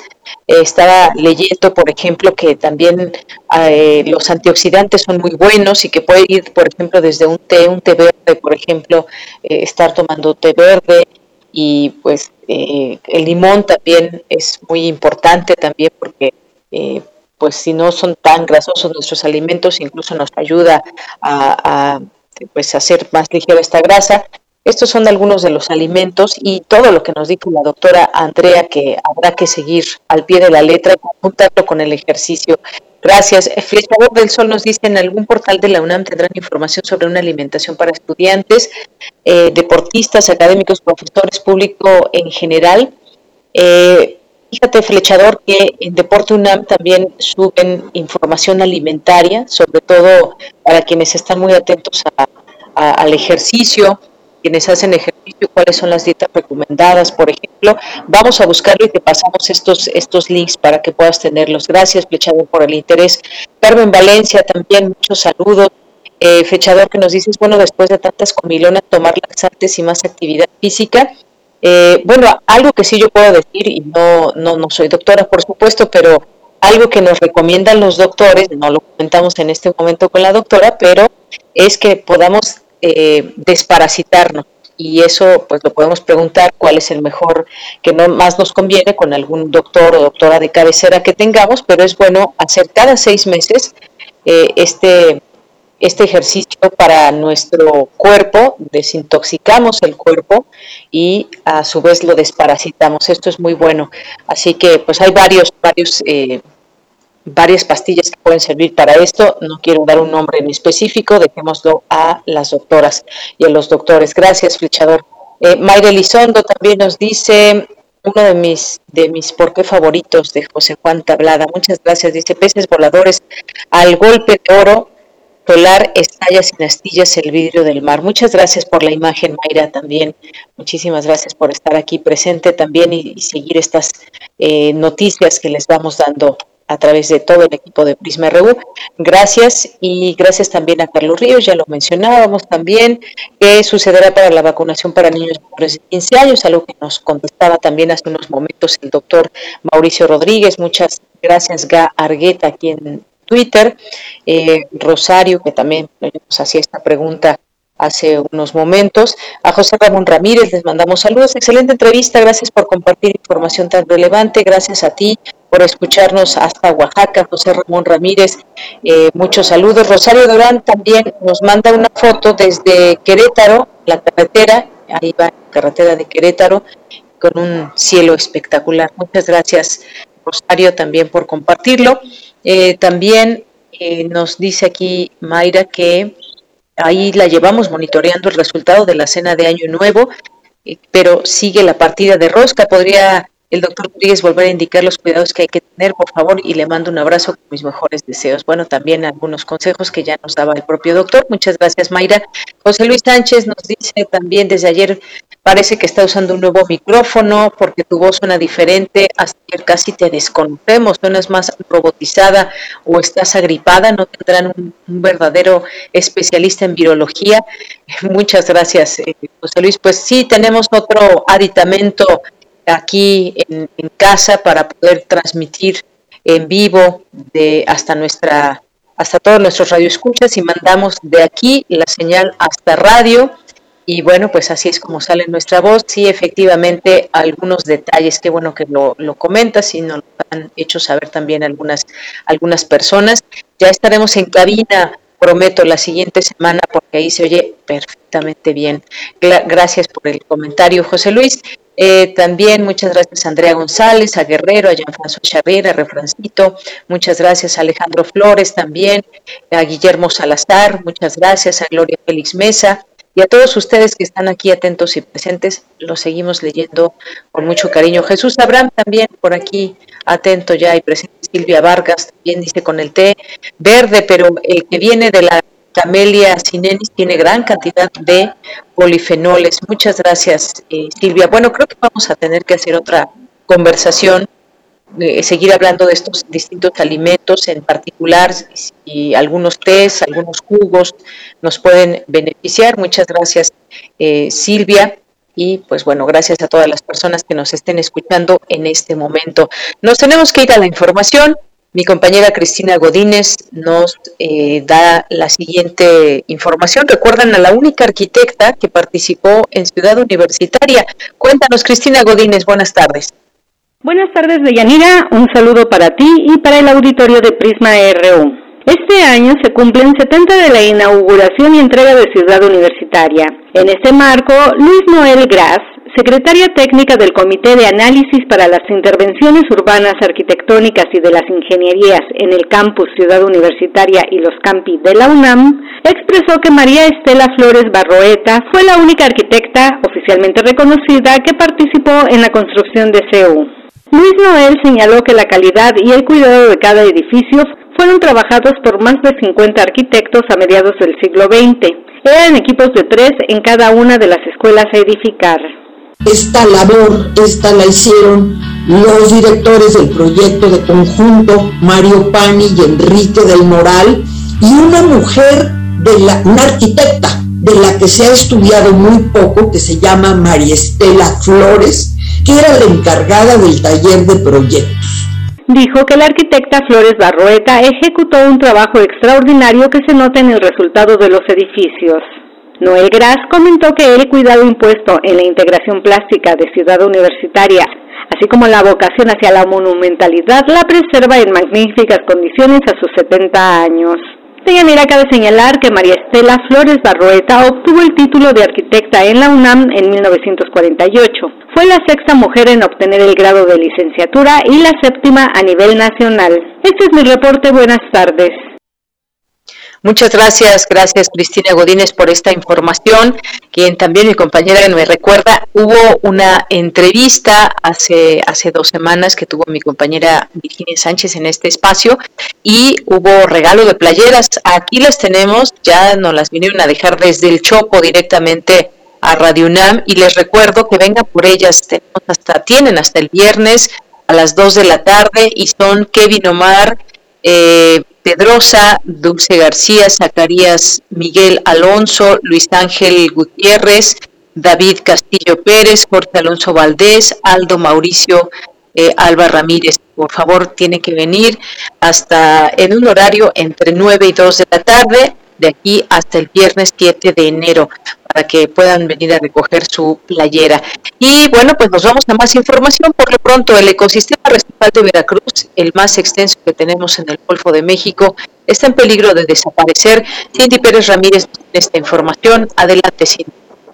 Deyanira, muy buenas tardes a ti y a todo el auditorio de Prisma RU. Elevadas concentraciones de plomo, bario, cadmio, cobre, estaño y níquel, derivados de las actividades humanas en la industria petrolera, la agricultura, el turismo y la sobrepesca, contaminan de manera grave el sistema arrecifal veracruzano, alertó el académico del Laboratorio de Geoquímica de la Facultad de Estudios Superiores Iztacala de la UNAM, Guillermo Hortapuga. Al explicar la problemática, el experto dijo que con la construcción de la ciudad y el puerto de Veracruz la última ampliación que se está haciendo desde hace cinco años, el impacto es mayor, sobre todo sumado a las actividades agropecuarias e industriales realizadas en el continente que vierten desechos hacia las cuencas y por los ríos llegan hasta la zona costera. Hay una buena posibilidad de que para el 2050 los arrecifes en Veracruz desaparezcan. Se ha demostrado un aumento en los niveles de bario, ¿sí? es que es un metal que se utiliza mucho en la actividad petrolera como un lodo como un lodo de perforación, pero el bario también llega desde el continente, ¿sí? con la erosión hidráulica, con la erosión hídrica de, de las zonas de cultivo, están aumentando el contenido de bario. Es el ecosistema más extenso que tenemos de arrecifes en el Golfo de México. Está formado por más de 50 arrecifes, tanto emergentes como no emergentes, geológicamente hablando bien desarrollados, y que se encuentran frente a una de las ciudades y puertos más importantes de, de nuestro país. Además de la contaminación directa al mar, son afectados por las descargas de los ríos Jamapa, Papaloapan, Actopan y La Antigua, cuya influencia llega hasta el puerto. Eso ha hecho que disminuya la cobertura coralina, es decir, de los organismos que construyen el arrecife. Se tiene documentado desde 1966 hasta la fecha una caída de cerca del 40% de la cobertura coralina, subrayó Horta Puga. Esta es la información que tenemos. Muy buenas tardes. Gracias, Cindy. Muy buenas tardes. Gracias por esta información. Vámonos ahora a la información internacional a través de Radio.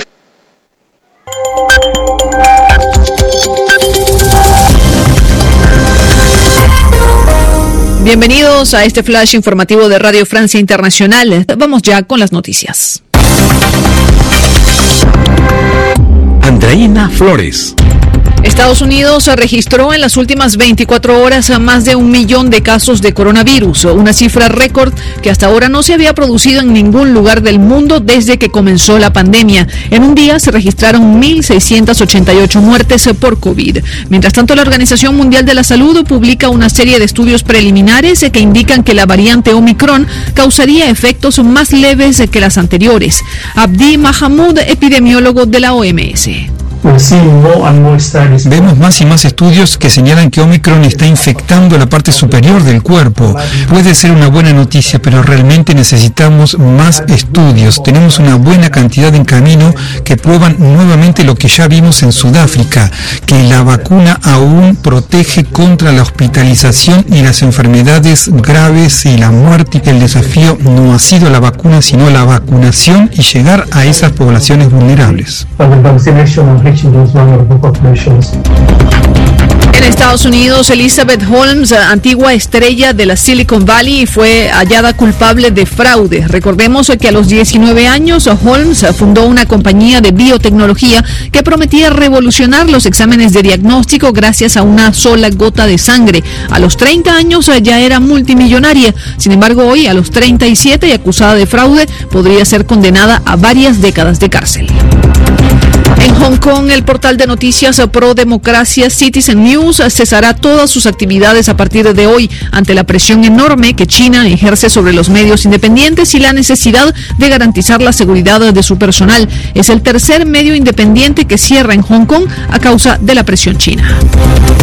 El jefe de la diplomacia de la Unión Europea, Josep Borrell, aterriza hoy en Ucrania como muestra de apoyo a Kiev ante el refuerzo militar de Rusia en la frontera común, que ha enviado unos 100.000 soldados a la zona, por lo que los países europeos temen una invasión a gran escala. Y por su parte, la OTAN confirmó una reunión con Rusia sobre la crisis ucraniana para el 12 de enero. Y en deportes se despeja la duda. El número uno mundial del tenis, Novak Djokovic, anunció hoy que sí viaja a Melbourne para jugar el Open de Australia que inicia este 17 de enero. Djokovic, campeón del torneo en 2021, confirmó que obtuvo una derogación que lo exime de presentar un certificado de vacunación como se le exige a todos los demás tenistas que deseen participar en el primer Grand Slam del año. Con esto ponemos punto final a este resumen de RFI. Prisma RU. Relatamos al mundo.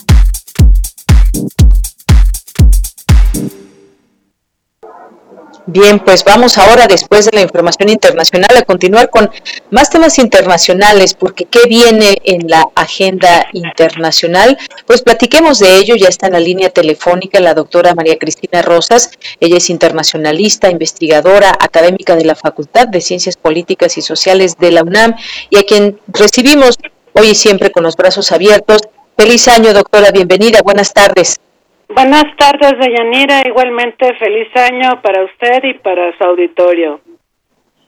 Gracias, doctora. Pues hay algunos aspectos que siguen marcando la agenda internacional y que deben ser vistos, eh, pues bajo esta mirada también del coronavirus, que pues de nueva cuenta estas distintas olas en el mundo y sin embargo, pues la vida sigue, el mundo, el mundo sigue girando.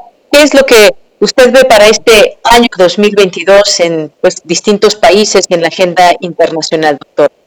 Claro, bueno, evidentemente pues ya estamos en el año 3 de la pandemia, las cepas nuevas continuarán, ahora tenemos a Omicron, que es la que está dominando, antes tuvimos Delta, hoy amanecimos con la noticia de que Francia detectó una nueva cepa, entonces pues esto, esto va a continuar, pero también sabemos que tiene que continuar la vacunación, los refuerzos, en fin, lo cual es un reto para el mundo, dado que la distribución de vacunas es altamente desigual.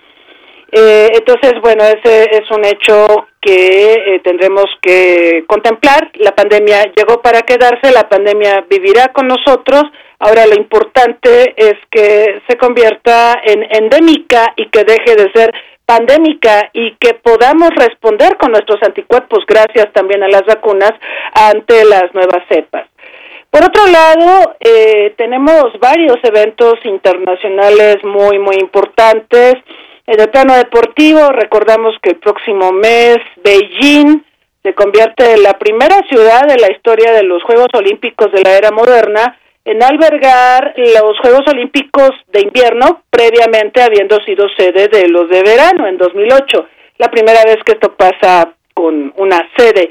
Eh, China, por supuesto, enfrenta críticas muy fuertes de la comunidad internacional por el tema de derechos humanos y el tema de la tenista eh, china que fue acosada por un alto funcionario del Partido Comunista Chino. También eh, este año tenemos el Mundial de Fútbol en Qatar, en una época inusual, será hacia el otoño, esto por las condiciones climáticas que caracterizan a este país ubicado en Medio Oriente.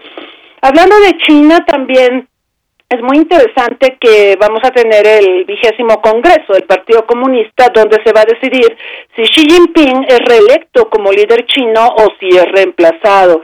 Si es reelecto, eh, esto sería por tercera ocasión, recordando que en 2020 estuvo a punto de perder la jefatura del gobierno chino, si es reelecto para un tercer periodo, esto es bastante inédito en la historia de China y, por supuesto, hay bastantes eh, fuerzas opositoras y quienes difieren de la línea que ha marcado el líder chino. Entonces, eh, esto, pues, sin duda será un evento a observar. Estados Unidos en noviembre tendrá las elecciones de medio término complicadas para Biden y para los demócratas considerando ciertamente que el año pasado, también en noviembre, tuvimos elecciones en algunos estados de la Unión Americana, donde Biden había tenido una enorme ventaja frente a los republicanos y frente a Donald Trump. Los casos de Virginia y de Nueva Jersey fueron muy sonados porque bueno, en Virginia ganaron los republicanos y, ese estado es uno en donde Biden previamente en las presidenciales había tenido márgenes enormes de ventaja sobre los republicanos. Y el caso de Nueva Jersey, aunque ganaron los demócratas, eh, ganaron ahora sí que por una nariz. Entonces, vamos a ver cómo se comporta el proceso electoral. Evidentemente Donald Trump sigue jugando, sigue estando en la ecuación. Los republicanos aspiran a arrebatarle la Casa Blanca en 2024 a los demócratas. Vamos a ver qué ocurre en, en esta parte del mundo. Y hay varios procesos electorales presidenciales muy interesantes también en marcha. Yo marcaría el de Brasil en octubre. Brasil va a las urnas. Bolsonaro se quiere reelegir, ya postulado por otro partido. Lula da Silva puede ser un contendiente, a menos que por alguna situación legal se le impida participar en los comicios, pero bueno, eh, va a ser un acontecimiento muy importante. Eh, también vamos a tener elecciones en, en Hong Kong, en la República de Corea, Corea del Sur, esto más pronto, esto será en marzo. Y eh, bueno, habrá elecciones en Francia. En Francia se estila que hay dos rondas.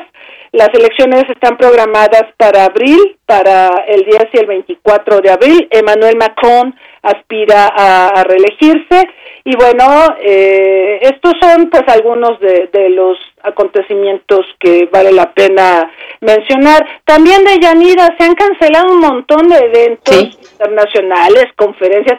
Por ejemplo, nos preocupa mucho que se haya cancelado la conferencia revisora del Tratado de No Proliferación de Armas Nucleares, que estaba programado para este mes una conferencia que busca poner a la agenda antinuclear en la cúspide de las preocupaciones internacionales. Ayer eh, por cierto, el Consejo de Seguridad de Naciones Unidas, los cinco miembros permanentes que también son poseedores de armas nucleares, ratificaron su rechazo a una guerra nuclear pero necesitamos una conferencia revisora que se ha estado posponiendo por la pandemia y que no parece contar con el apoyo político necesario para avanzar en estos temas.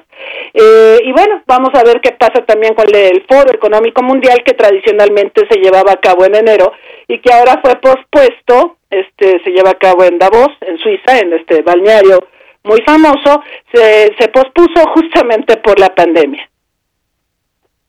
Pues sí, varias cosas que hay que tomar en cuenta, doctora, más todo lo que se lo que se acumule, el mundo pues sigue su curso y ahora con esta con esta pandemia, como usted bien decía, pues ya otro año, otro año más que iniciamos de esta manera con precauciones que deben de tener los gobiernos para pues tratar de, de frenar las muertes, tratar de que la población en su mayoría pueda estar vacunada y que ya hemos hablado aquí en varios momentos, pues de esta desigualdad que también deja su paso la posibilidad de las vacunas en distintos países, algunos que llevan pues ínfimamente porcentajes muy bajos, pero por la otra, pues países que ya prácticamente están vacunados y hasta tienen vacunas, vacunas de sobra, vacunas para eh, refuerzos, para terceras dosis y en otros países, bueno, pues hemos visto esa, esa falta de vacunas y de posibilidad de que muchas más personas estén protegidas. Esto es, digamos, un indicador muy, muy importante.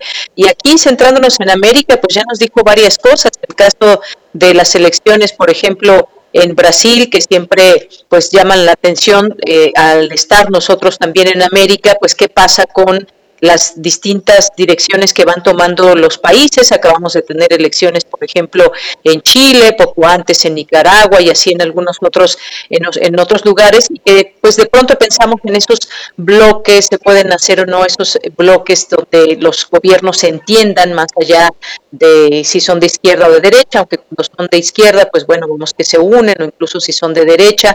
Eh, la figura de Donald Trump que sigue que sigue también vigente más, más que más que nunca y que intentará pues algo hacer.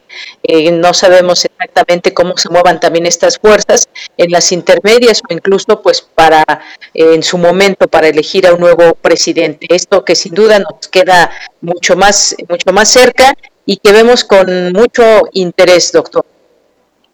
Sí, así es. Hay, hay varios eventos que no mencioné eh, pero donde está involucrado directamente nuestro país, la cumbre de líderes de América del Norte, que todavía no tiene fecha, pero que se va a llevar a cabo aquí en la Ciudad de México y pues asistirán el presidente Biden, el primer ministro Trudeau y el anfitrión será el presidente López Obrador. También está planeado que se desarrolle la cumbre eh, de las Américas eh, esta vez Estados Unidos va a ser anfitrión. Es la primera vez desde 1994 cuando Clinton en Miami fue el anfitrión que vamos a tener otra cumbre en Estados Unidos. Eh, el tema de las relaciones de América Latina con Estados Unidos pues siempre resulta complicado, máxime con las polarizaciones que, que ya usted mencionaba, con con la existencia de gobiernos que tienen cierta orientación política e ideológica que no son tan del agrado de Washington.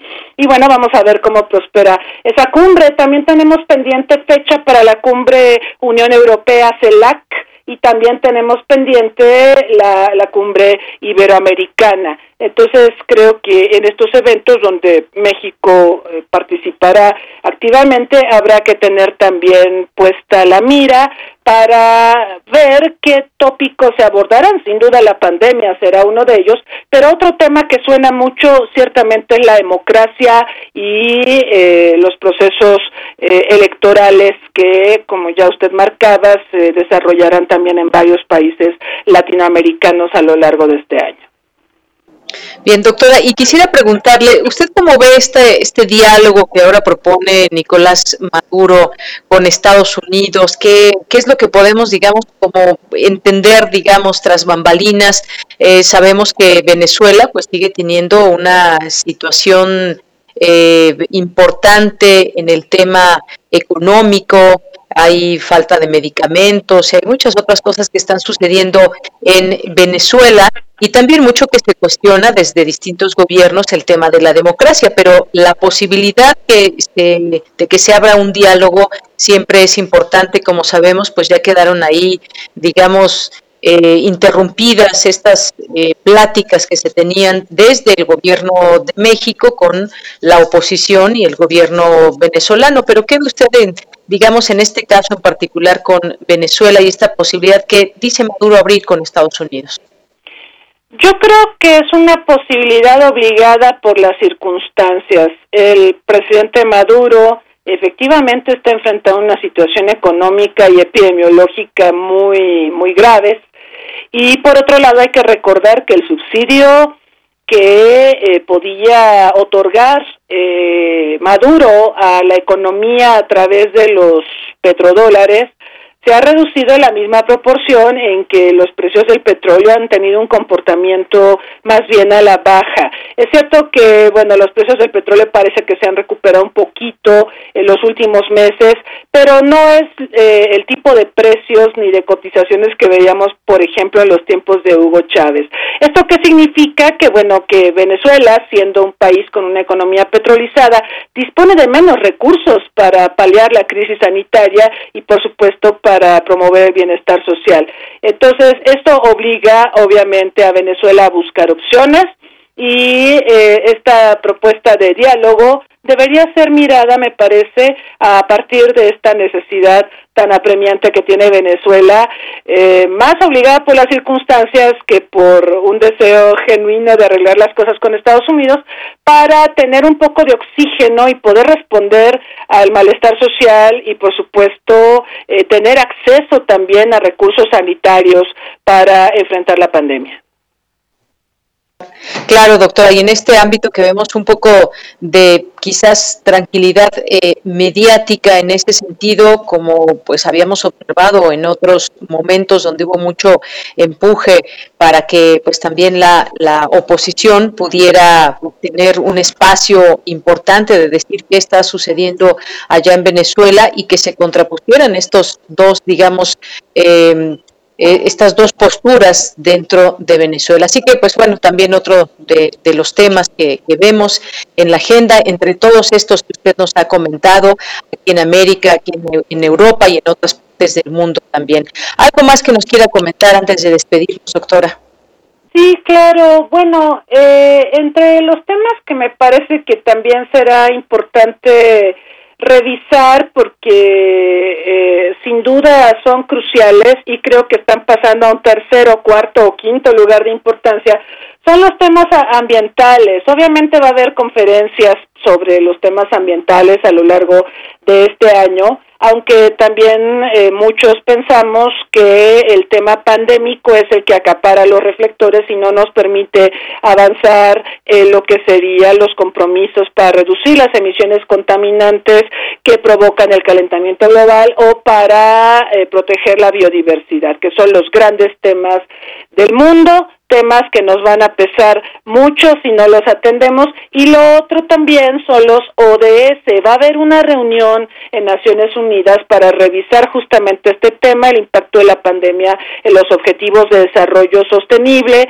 y de aquí se espera que emanen compromisos internacionales para seguir apoyando estos objetivos. Digo, estamos empezando 2022 pero estos objetivos están pactados para 2030. Ya no falta tanto, ¿eh? Ya no falta tanto y la verdad es que la pandemia sí ha impactado prácticamente a cada uno de los 17 objetivos de desarrollo sostenible en lo que se refiere al empleo, a la educación, al acceso a la salud, al agua potable, eh, etcétera. Entonces eh, será importante también ver eh, cómo se establecen compromisos internacionales para seguir apoyando los ODS. Y creo que lo más importante de Yanira es saber, ojalá, ojalá así ocurra, sería un deseo de año nuevo, que la comunidad internacional acepte cooperar, porque algo que ha, ha, surgido con la pandemia es un fuerte nacionalismo, nacionalismo médico, pero al final del día nacionalismo que inhibe la cooperación internacional para enfrentar a la pandemia. Y como se ha dicho muchas veces, lo ha dicho el secretario general de las Naciones Unidas y lo han dicho distintos gobernantes, nadie está salvo hasta que todos estemos a salvo. Entonces, hagamos votos para que la cooperación internacional se manifieste de una manera más decisiva en este 2022 y esto coadyuve a que podamos salir finalmente de esta situación crítica en la que nos ha colocado la pandemia. Efectivamente, doctora, los temas ambientales no perderlos de vista y quizás este sea un año importante para pues con el control de esta pandemia o el fin de la pandemia, esto lo iremos viendo, por lo pronto pues estamos en otra ola importante en el mundo. Muchas gracias, doctora, como siempre por eh, pues estar en este espacio y analizar con nosotros estos importantes temas, en este caso la agenda internacional. Muchas gracias. Gracias a usted, doña Dira, y le mando un saludo. Gracias, doctora, y un saludo y un abrazo para usted. Gracias a la doctora Cristina Rosas, internacionalista, investigadora, académica de la Facultad de Ciencias Políticas y Sociales de la UNAM y los temas internacionales para este 2022. Porque tu opinión es importante, síguenos en nuestras redes sociales, en Facebook como Prisma RU y en Twitter como arroba PrismaRU. Bien, pues ahora toca el turno en este martes de los poetas errantes, ya también retomando estas actividades en vivo y nos acompaña hoy Sergio David. ¿Qué tal Sergio? ¿Cómo estás? Muy buenas tardes. Hola, ¿qué tal? Muchas gracias. Muy bien. Qué bueno, Sergio, qué bueno que te encuentras muy bien. Recibe un abrazo de Año Nuevo para ti y todos los poetas errantes en este año también que iniciamos con ustedes este espacio. Pues cuéntanos qué vamos a escuchar el día de hoy en este primer martes del año 2022. Sí, pues esta cápsula, eh, bueno, les vamos para dar bienvenida este año nuevo con, la, con una historia de amor, uh, porque eso es algo que creemos que es fundamental, todos nosotros aquí en Poetas Errantes, y a veces uno puede sentir que, que nos falta este, este, este sentimiento, este amor en nuestras vidas. Entonces, eh, continuamos con la segunda parte de este del musical de amor, concluyendo con la historia de Alan Idea que se presentó al final de, del, del año pasado, eh, para concluir su historia con esta cápsula llamada Un calor diferente. Muy bien, bueno, pues si te parece bien, Sergio David, vamos a escucharla y regresamos a despedirnos. Sí. Adelante. Poeta soy, errando voy, buscando el sonido que dejó tu voz, mi corazón, alcanzando el tuyo es un destino decidido, escúchame. Poetas errantes. Anteriormente. Escuchar tu voz. No puedo callar.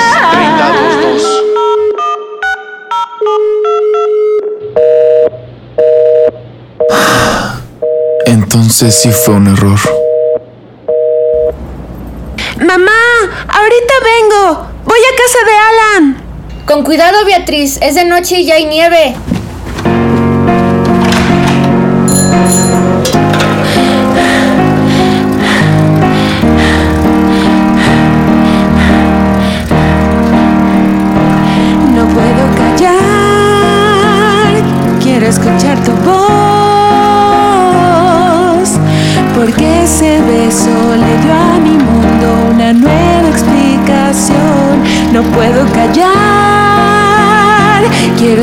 Tu voz.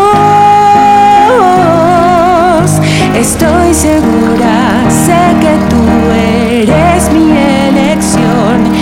Quiero bailar de madrugada, correr descalzos en la playa, no dejar nada al azar, como una constante gravedad. Que tomes mis piernas de almohada y viendo el sol por la ventana, tus labios volver a probar cada día al despertar, porque he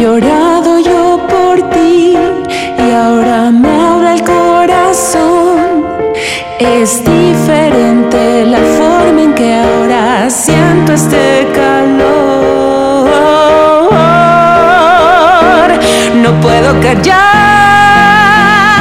quiero escuchar tu voz,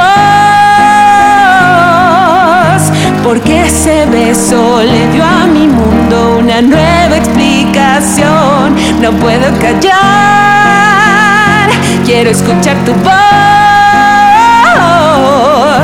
Estoy segura, sé que tú eres mi elección.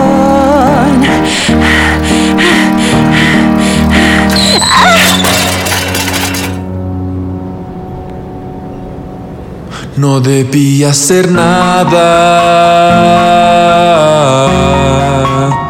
No debí hacer nada. Porque no me quiere a mí.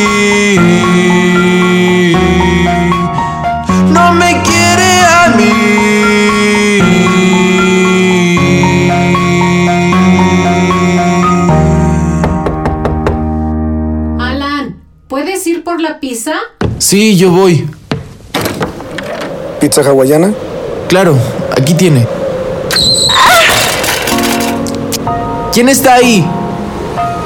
¡Vea! ¿Vea? ¿Qué te pasó? ¿Estás bien? Alan, eso no importa. Pero Cállate y escucha. Hace tiempo que quería decirte esto, pero no encontraba las palabras. Quiero estar a tu lado, vivir más veranos en el lago. Todo lo que soñamos ahora lo podemos vivir. Las risas, sonrisas ocultas, miradas traviesas ya llegarán. Secretos, abrazos, tu piel con mi piel y tus labios con mis labios una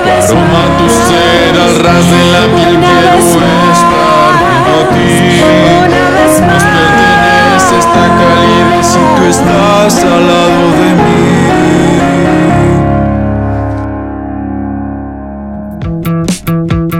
de Esta es una producción de Poetas Errantes, unidos con la poesía y el corazón. Algo en ti me es muy familiar. Hay algo en este encuentro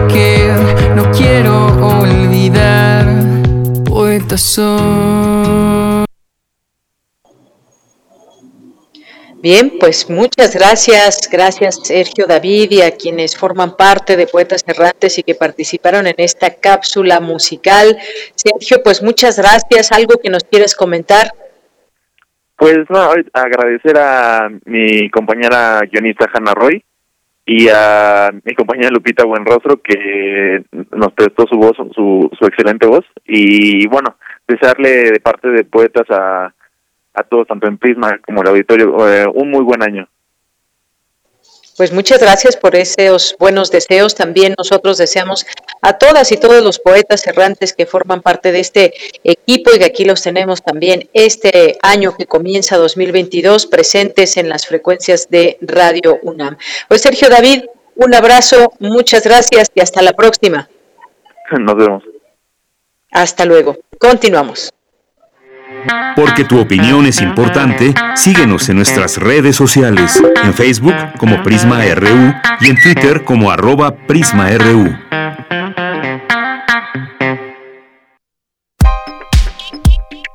Colaboradores RU. Literatura. Bien, pues hoy es martes y también tenemos literatura. Ya estamos de regreso eh, con A la orilla de la tarde con Alejandro Toledo, que ya se encuentra en la línea telefónica y que hoy nos hablará de la nueva edición española de Larva y él nos tendrá todos los detalles. ¿Qué tal? ¿Cómo estás, Alejandro Toledo? Muy buenas tardes, feliz año, un abrazo. ¿Qué tal, Deyanira? ¿Cómo estás También un abrazo por, por allá. Fíjate que Julián Ríos es un escritor que ha tenido poca suerte en- entre nosotros, a pesar de que tiene algunos elementos como de raíz en cuanto a lo a, colaboraciones este en por ejemplo en la revista Plural aquella revista que dirigía Octavio Paz apareció el primer fragmento conocido de, del ciclo que él llama Larva que es un proyecto de muchos libros que nace en el año 83 cuando, cuando se publica la primera novela del ciclo que es Babel de una noche de San Juan. Pero digamos que la primera noticia que se tuvo de Larva salió en la revista Plural. Y además tiene un par de libros de conversaciones con Octavio Paz.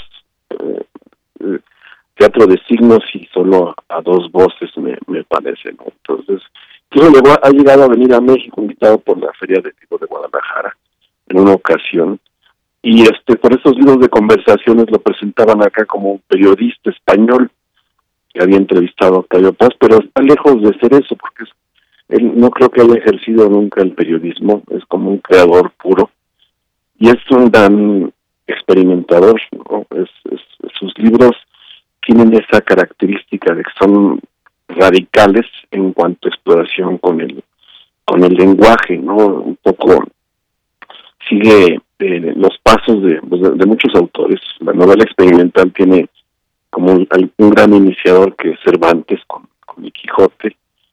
Está Stern con el Tristram Shandy, que es también una gran novela experimental.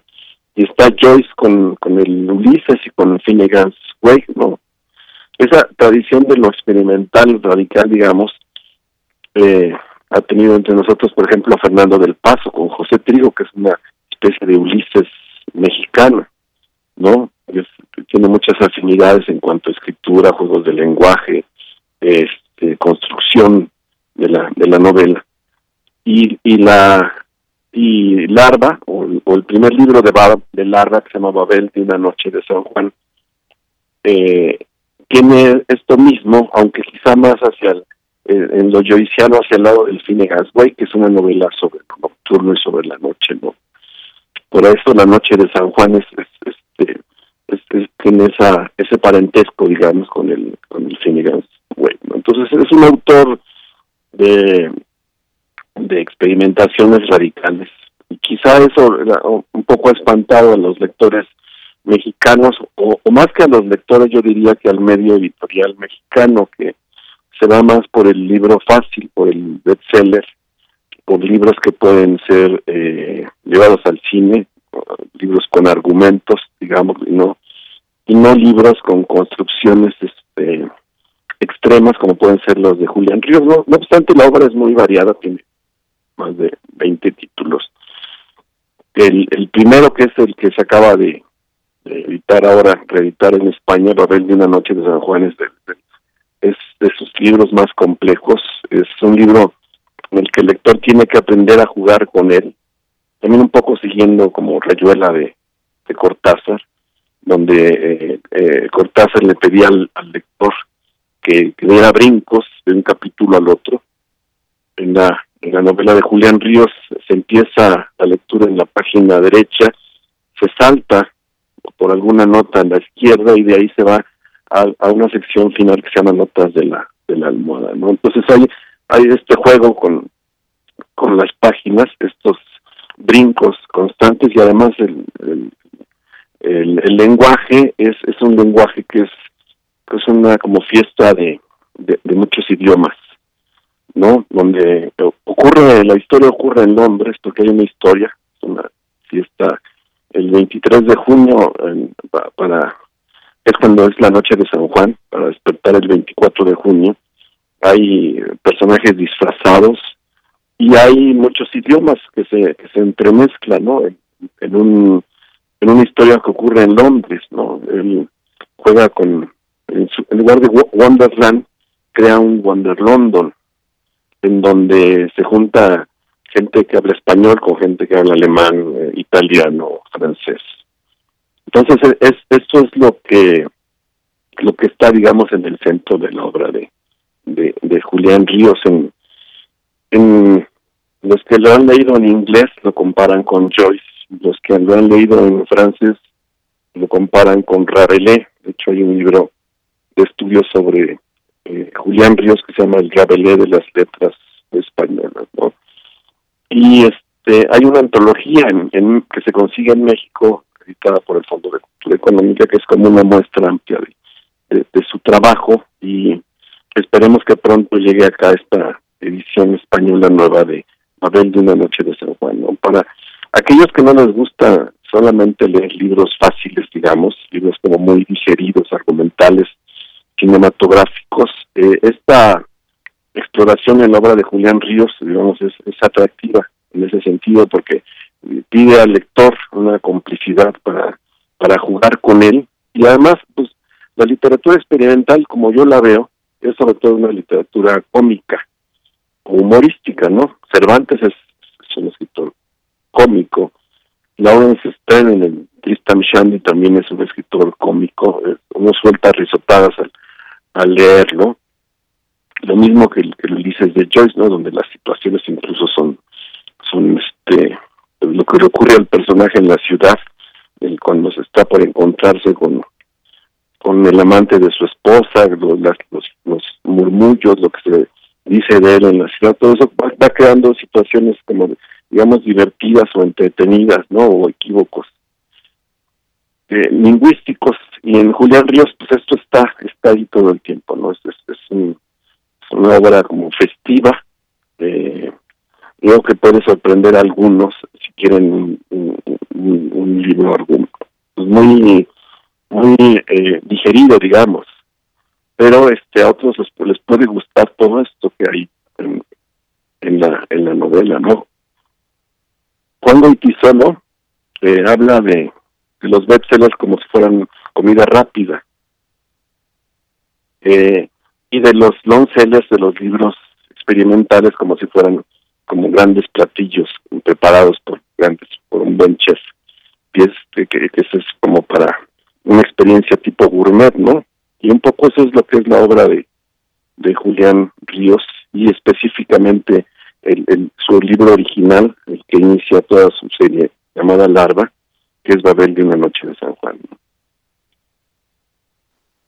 Muy bien, Alejandro. Pues gracias. Estamos iniciando el año y también las recomendaciones son importantes entre los distintos propósitos. Yo sé que hay propósitos también literarios y aquí pues este es un espacio para acercar al público esa posibilidad. Así que aquí ya lo publicamos en nuestras redes sociales para que puedan para que puedan tener esta referencia Así que muchas gracias Alejandro. ¿Algo más que nos quieras comentar?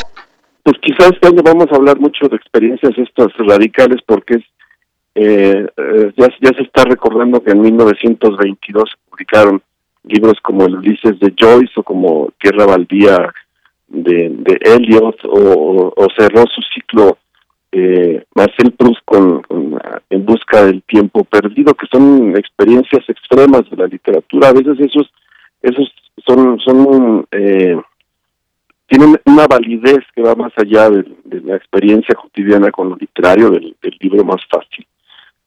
Quizá para leerlos hay que meterse al gimnasio para ejercitar un poco el músculo del, cerebro, pero vale la pena esa experiencia. Mucha gente en enero se mete al gimnasio para bajar de peso por todo aquello que, celebramos en, las fiestas de diciembre, ¿no? y con estos escritores este experimentales puede ocurrir lo mismo que de pronto un poco de ejercicio eh, le va a dar aire aire al, cerebro no por supuesto que sí coincido contigo y pues bueno ahí están algunas algunas letras que que podamos sumar también a todas estas recomendaciones y estos propósitos. Así que muchas gracias Alejandro, como siempre. Te escuchamos en 15 días, que tengas un buen inicio de año y aquí seguimos otro año en a la orilla de la tarde. Aquí seguimos. Este, abrazos a todos por allá. Gracias igualmente para ti. Hasta luego. Alejandro Toledo, escritor y ensayista, con esta recomendación que ya puede encontrar también en nuestras redes sociales. Y también siempre estamos abiertos a sus recomendaciones. Si ustedes quieren recomendarnos algún libro en particular, pues también aquí los leemos, por supuesto. Muchas gracias, Alejandro, y continuamos. Nacional RU.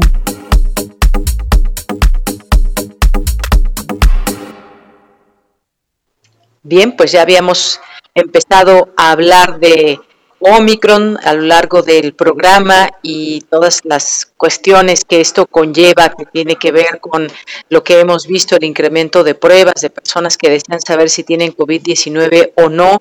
Ya incluso se abrieron módulos de pruebas de COVID-19 en plazas comerciales ante los incrementos.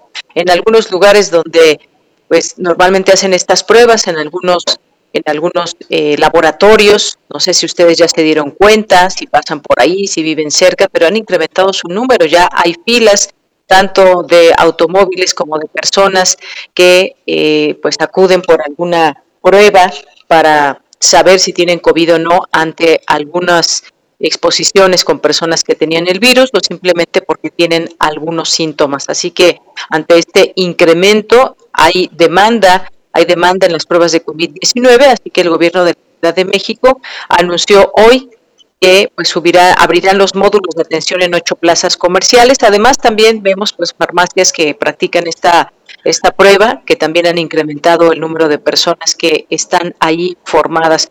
Pues lo mejor, como decíamos hace unos momentos, es cuidarse y es tratar de evitar el contagio, aunque también se habla de que Omicron viene por que no se han contagiado los eh, estos casos que han subido en varios países en particular, pero en general en el mundo que ya llegó esta esta variante.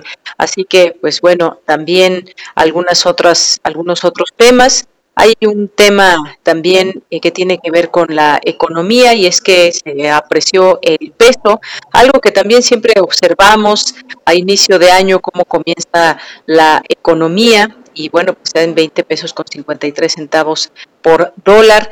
También eh, se habla de esta reserva internacional eh, que cerró el año con su mayor tercer nivel, dice el Banco de México, y estos temas de economía que también también ya con la cuesta de enero observamos y que estaremos platicando frente a los retos que hay en la economía mexicana y también cómo pues cómo inician el año las personas, cómo andamos también en el tema de empleos. Y bueno, le decía de esta nota, la Reserva Internacional sumó 202.399 millones de dólares al cierre del año pasado, su mayor tercer nivel desde que hay registro, solo rebasado por un par de cifras también reportadas en 2021, reportó el Banco de México. Bueno, pues algunas notas nacionales y seguiremos a lo largo de esta semana hablando de distintos temas que vayan surgiendo de la agenda informativa. Por lo pronto, pues nos despedimos. Muchas gracias por estar aquí con nosotros en el programa de Prisma RU en vivo. Gracias a todo el equipo, a Rodrigo Aguilar, a Andrés Ramírez, allá que están en cabina, a eh, Cindy Pérez Ramírez, a Cristina Godínez. Muchas gracias también. Y aquí en el micrófono les saluda, se despide de ustedes de Yanira Morán. Y nos vamos a despedir con un poquito de música que en algún momento ya empezará a sonar porque hoy tenemos una efeméride que tiene que ver con R.E.M. Vamos a escuchar The One I Love. Con esta canción nos vamos a, nos vamos a despedir. Y pues muchas gracias a todos por su atención. Gracias por estar con nosotros en estos días. Iniciar con nosotros esta, esta semana del año. Hoy es el cumpleaños del vocalista de R.E.M. y por eso queremos despedirnos con esta canción. Muchas gracias, que tenga muy buenas tardes, muy buen provecho y nos escuchamos mañana en punto de la una. Hasta mañana. This one goes out to the one I've left behind. A simple to occupy my time.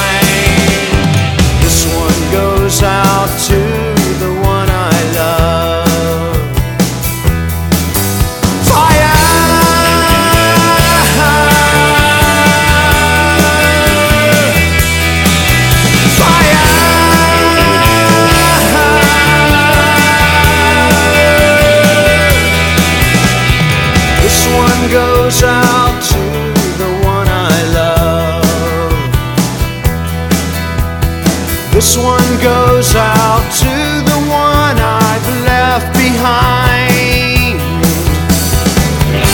A simple prop to occupy my time. This one goes out to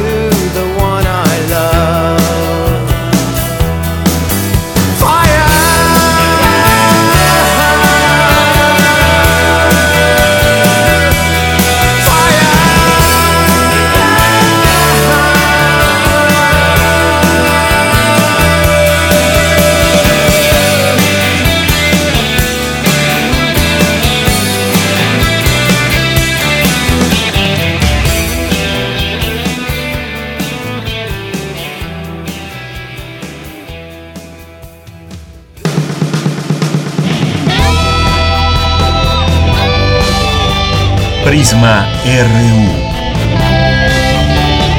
Relatamos al mundo.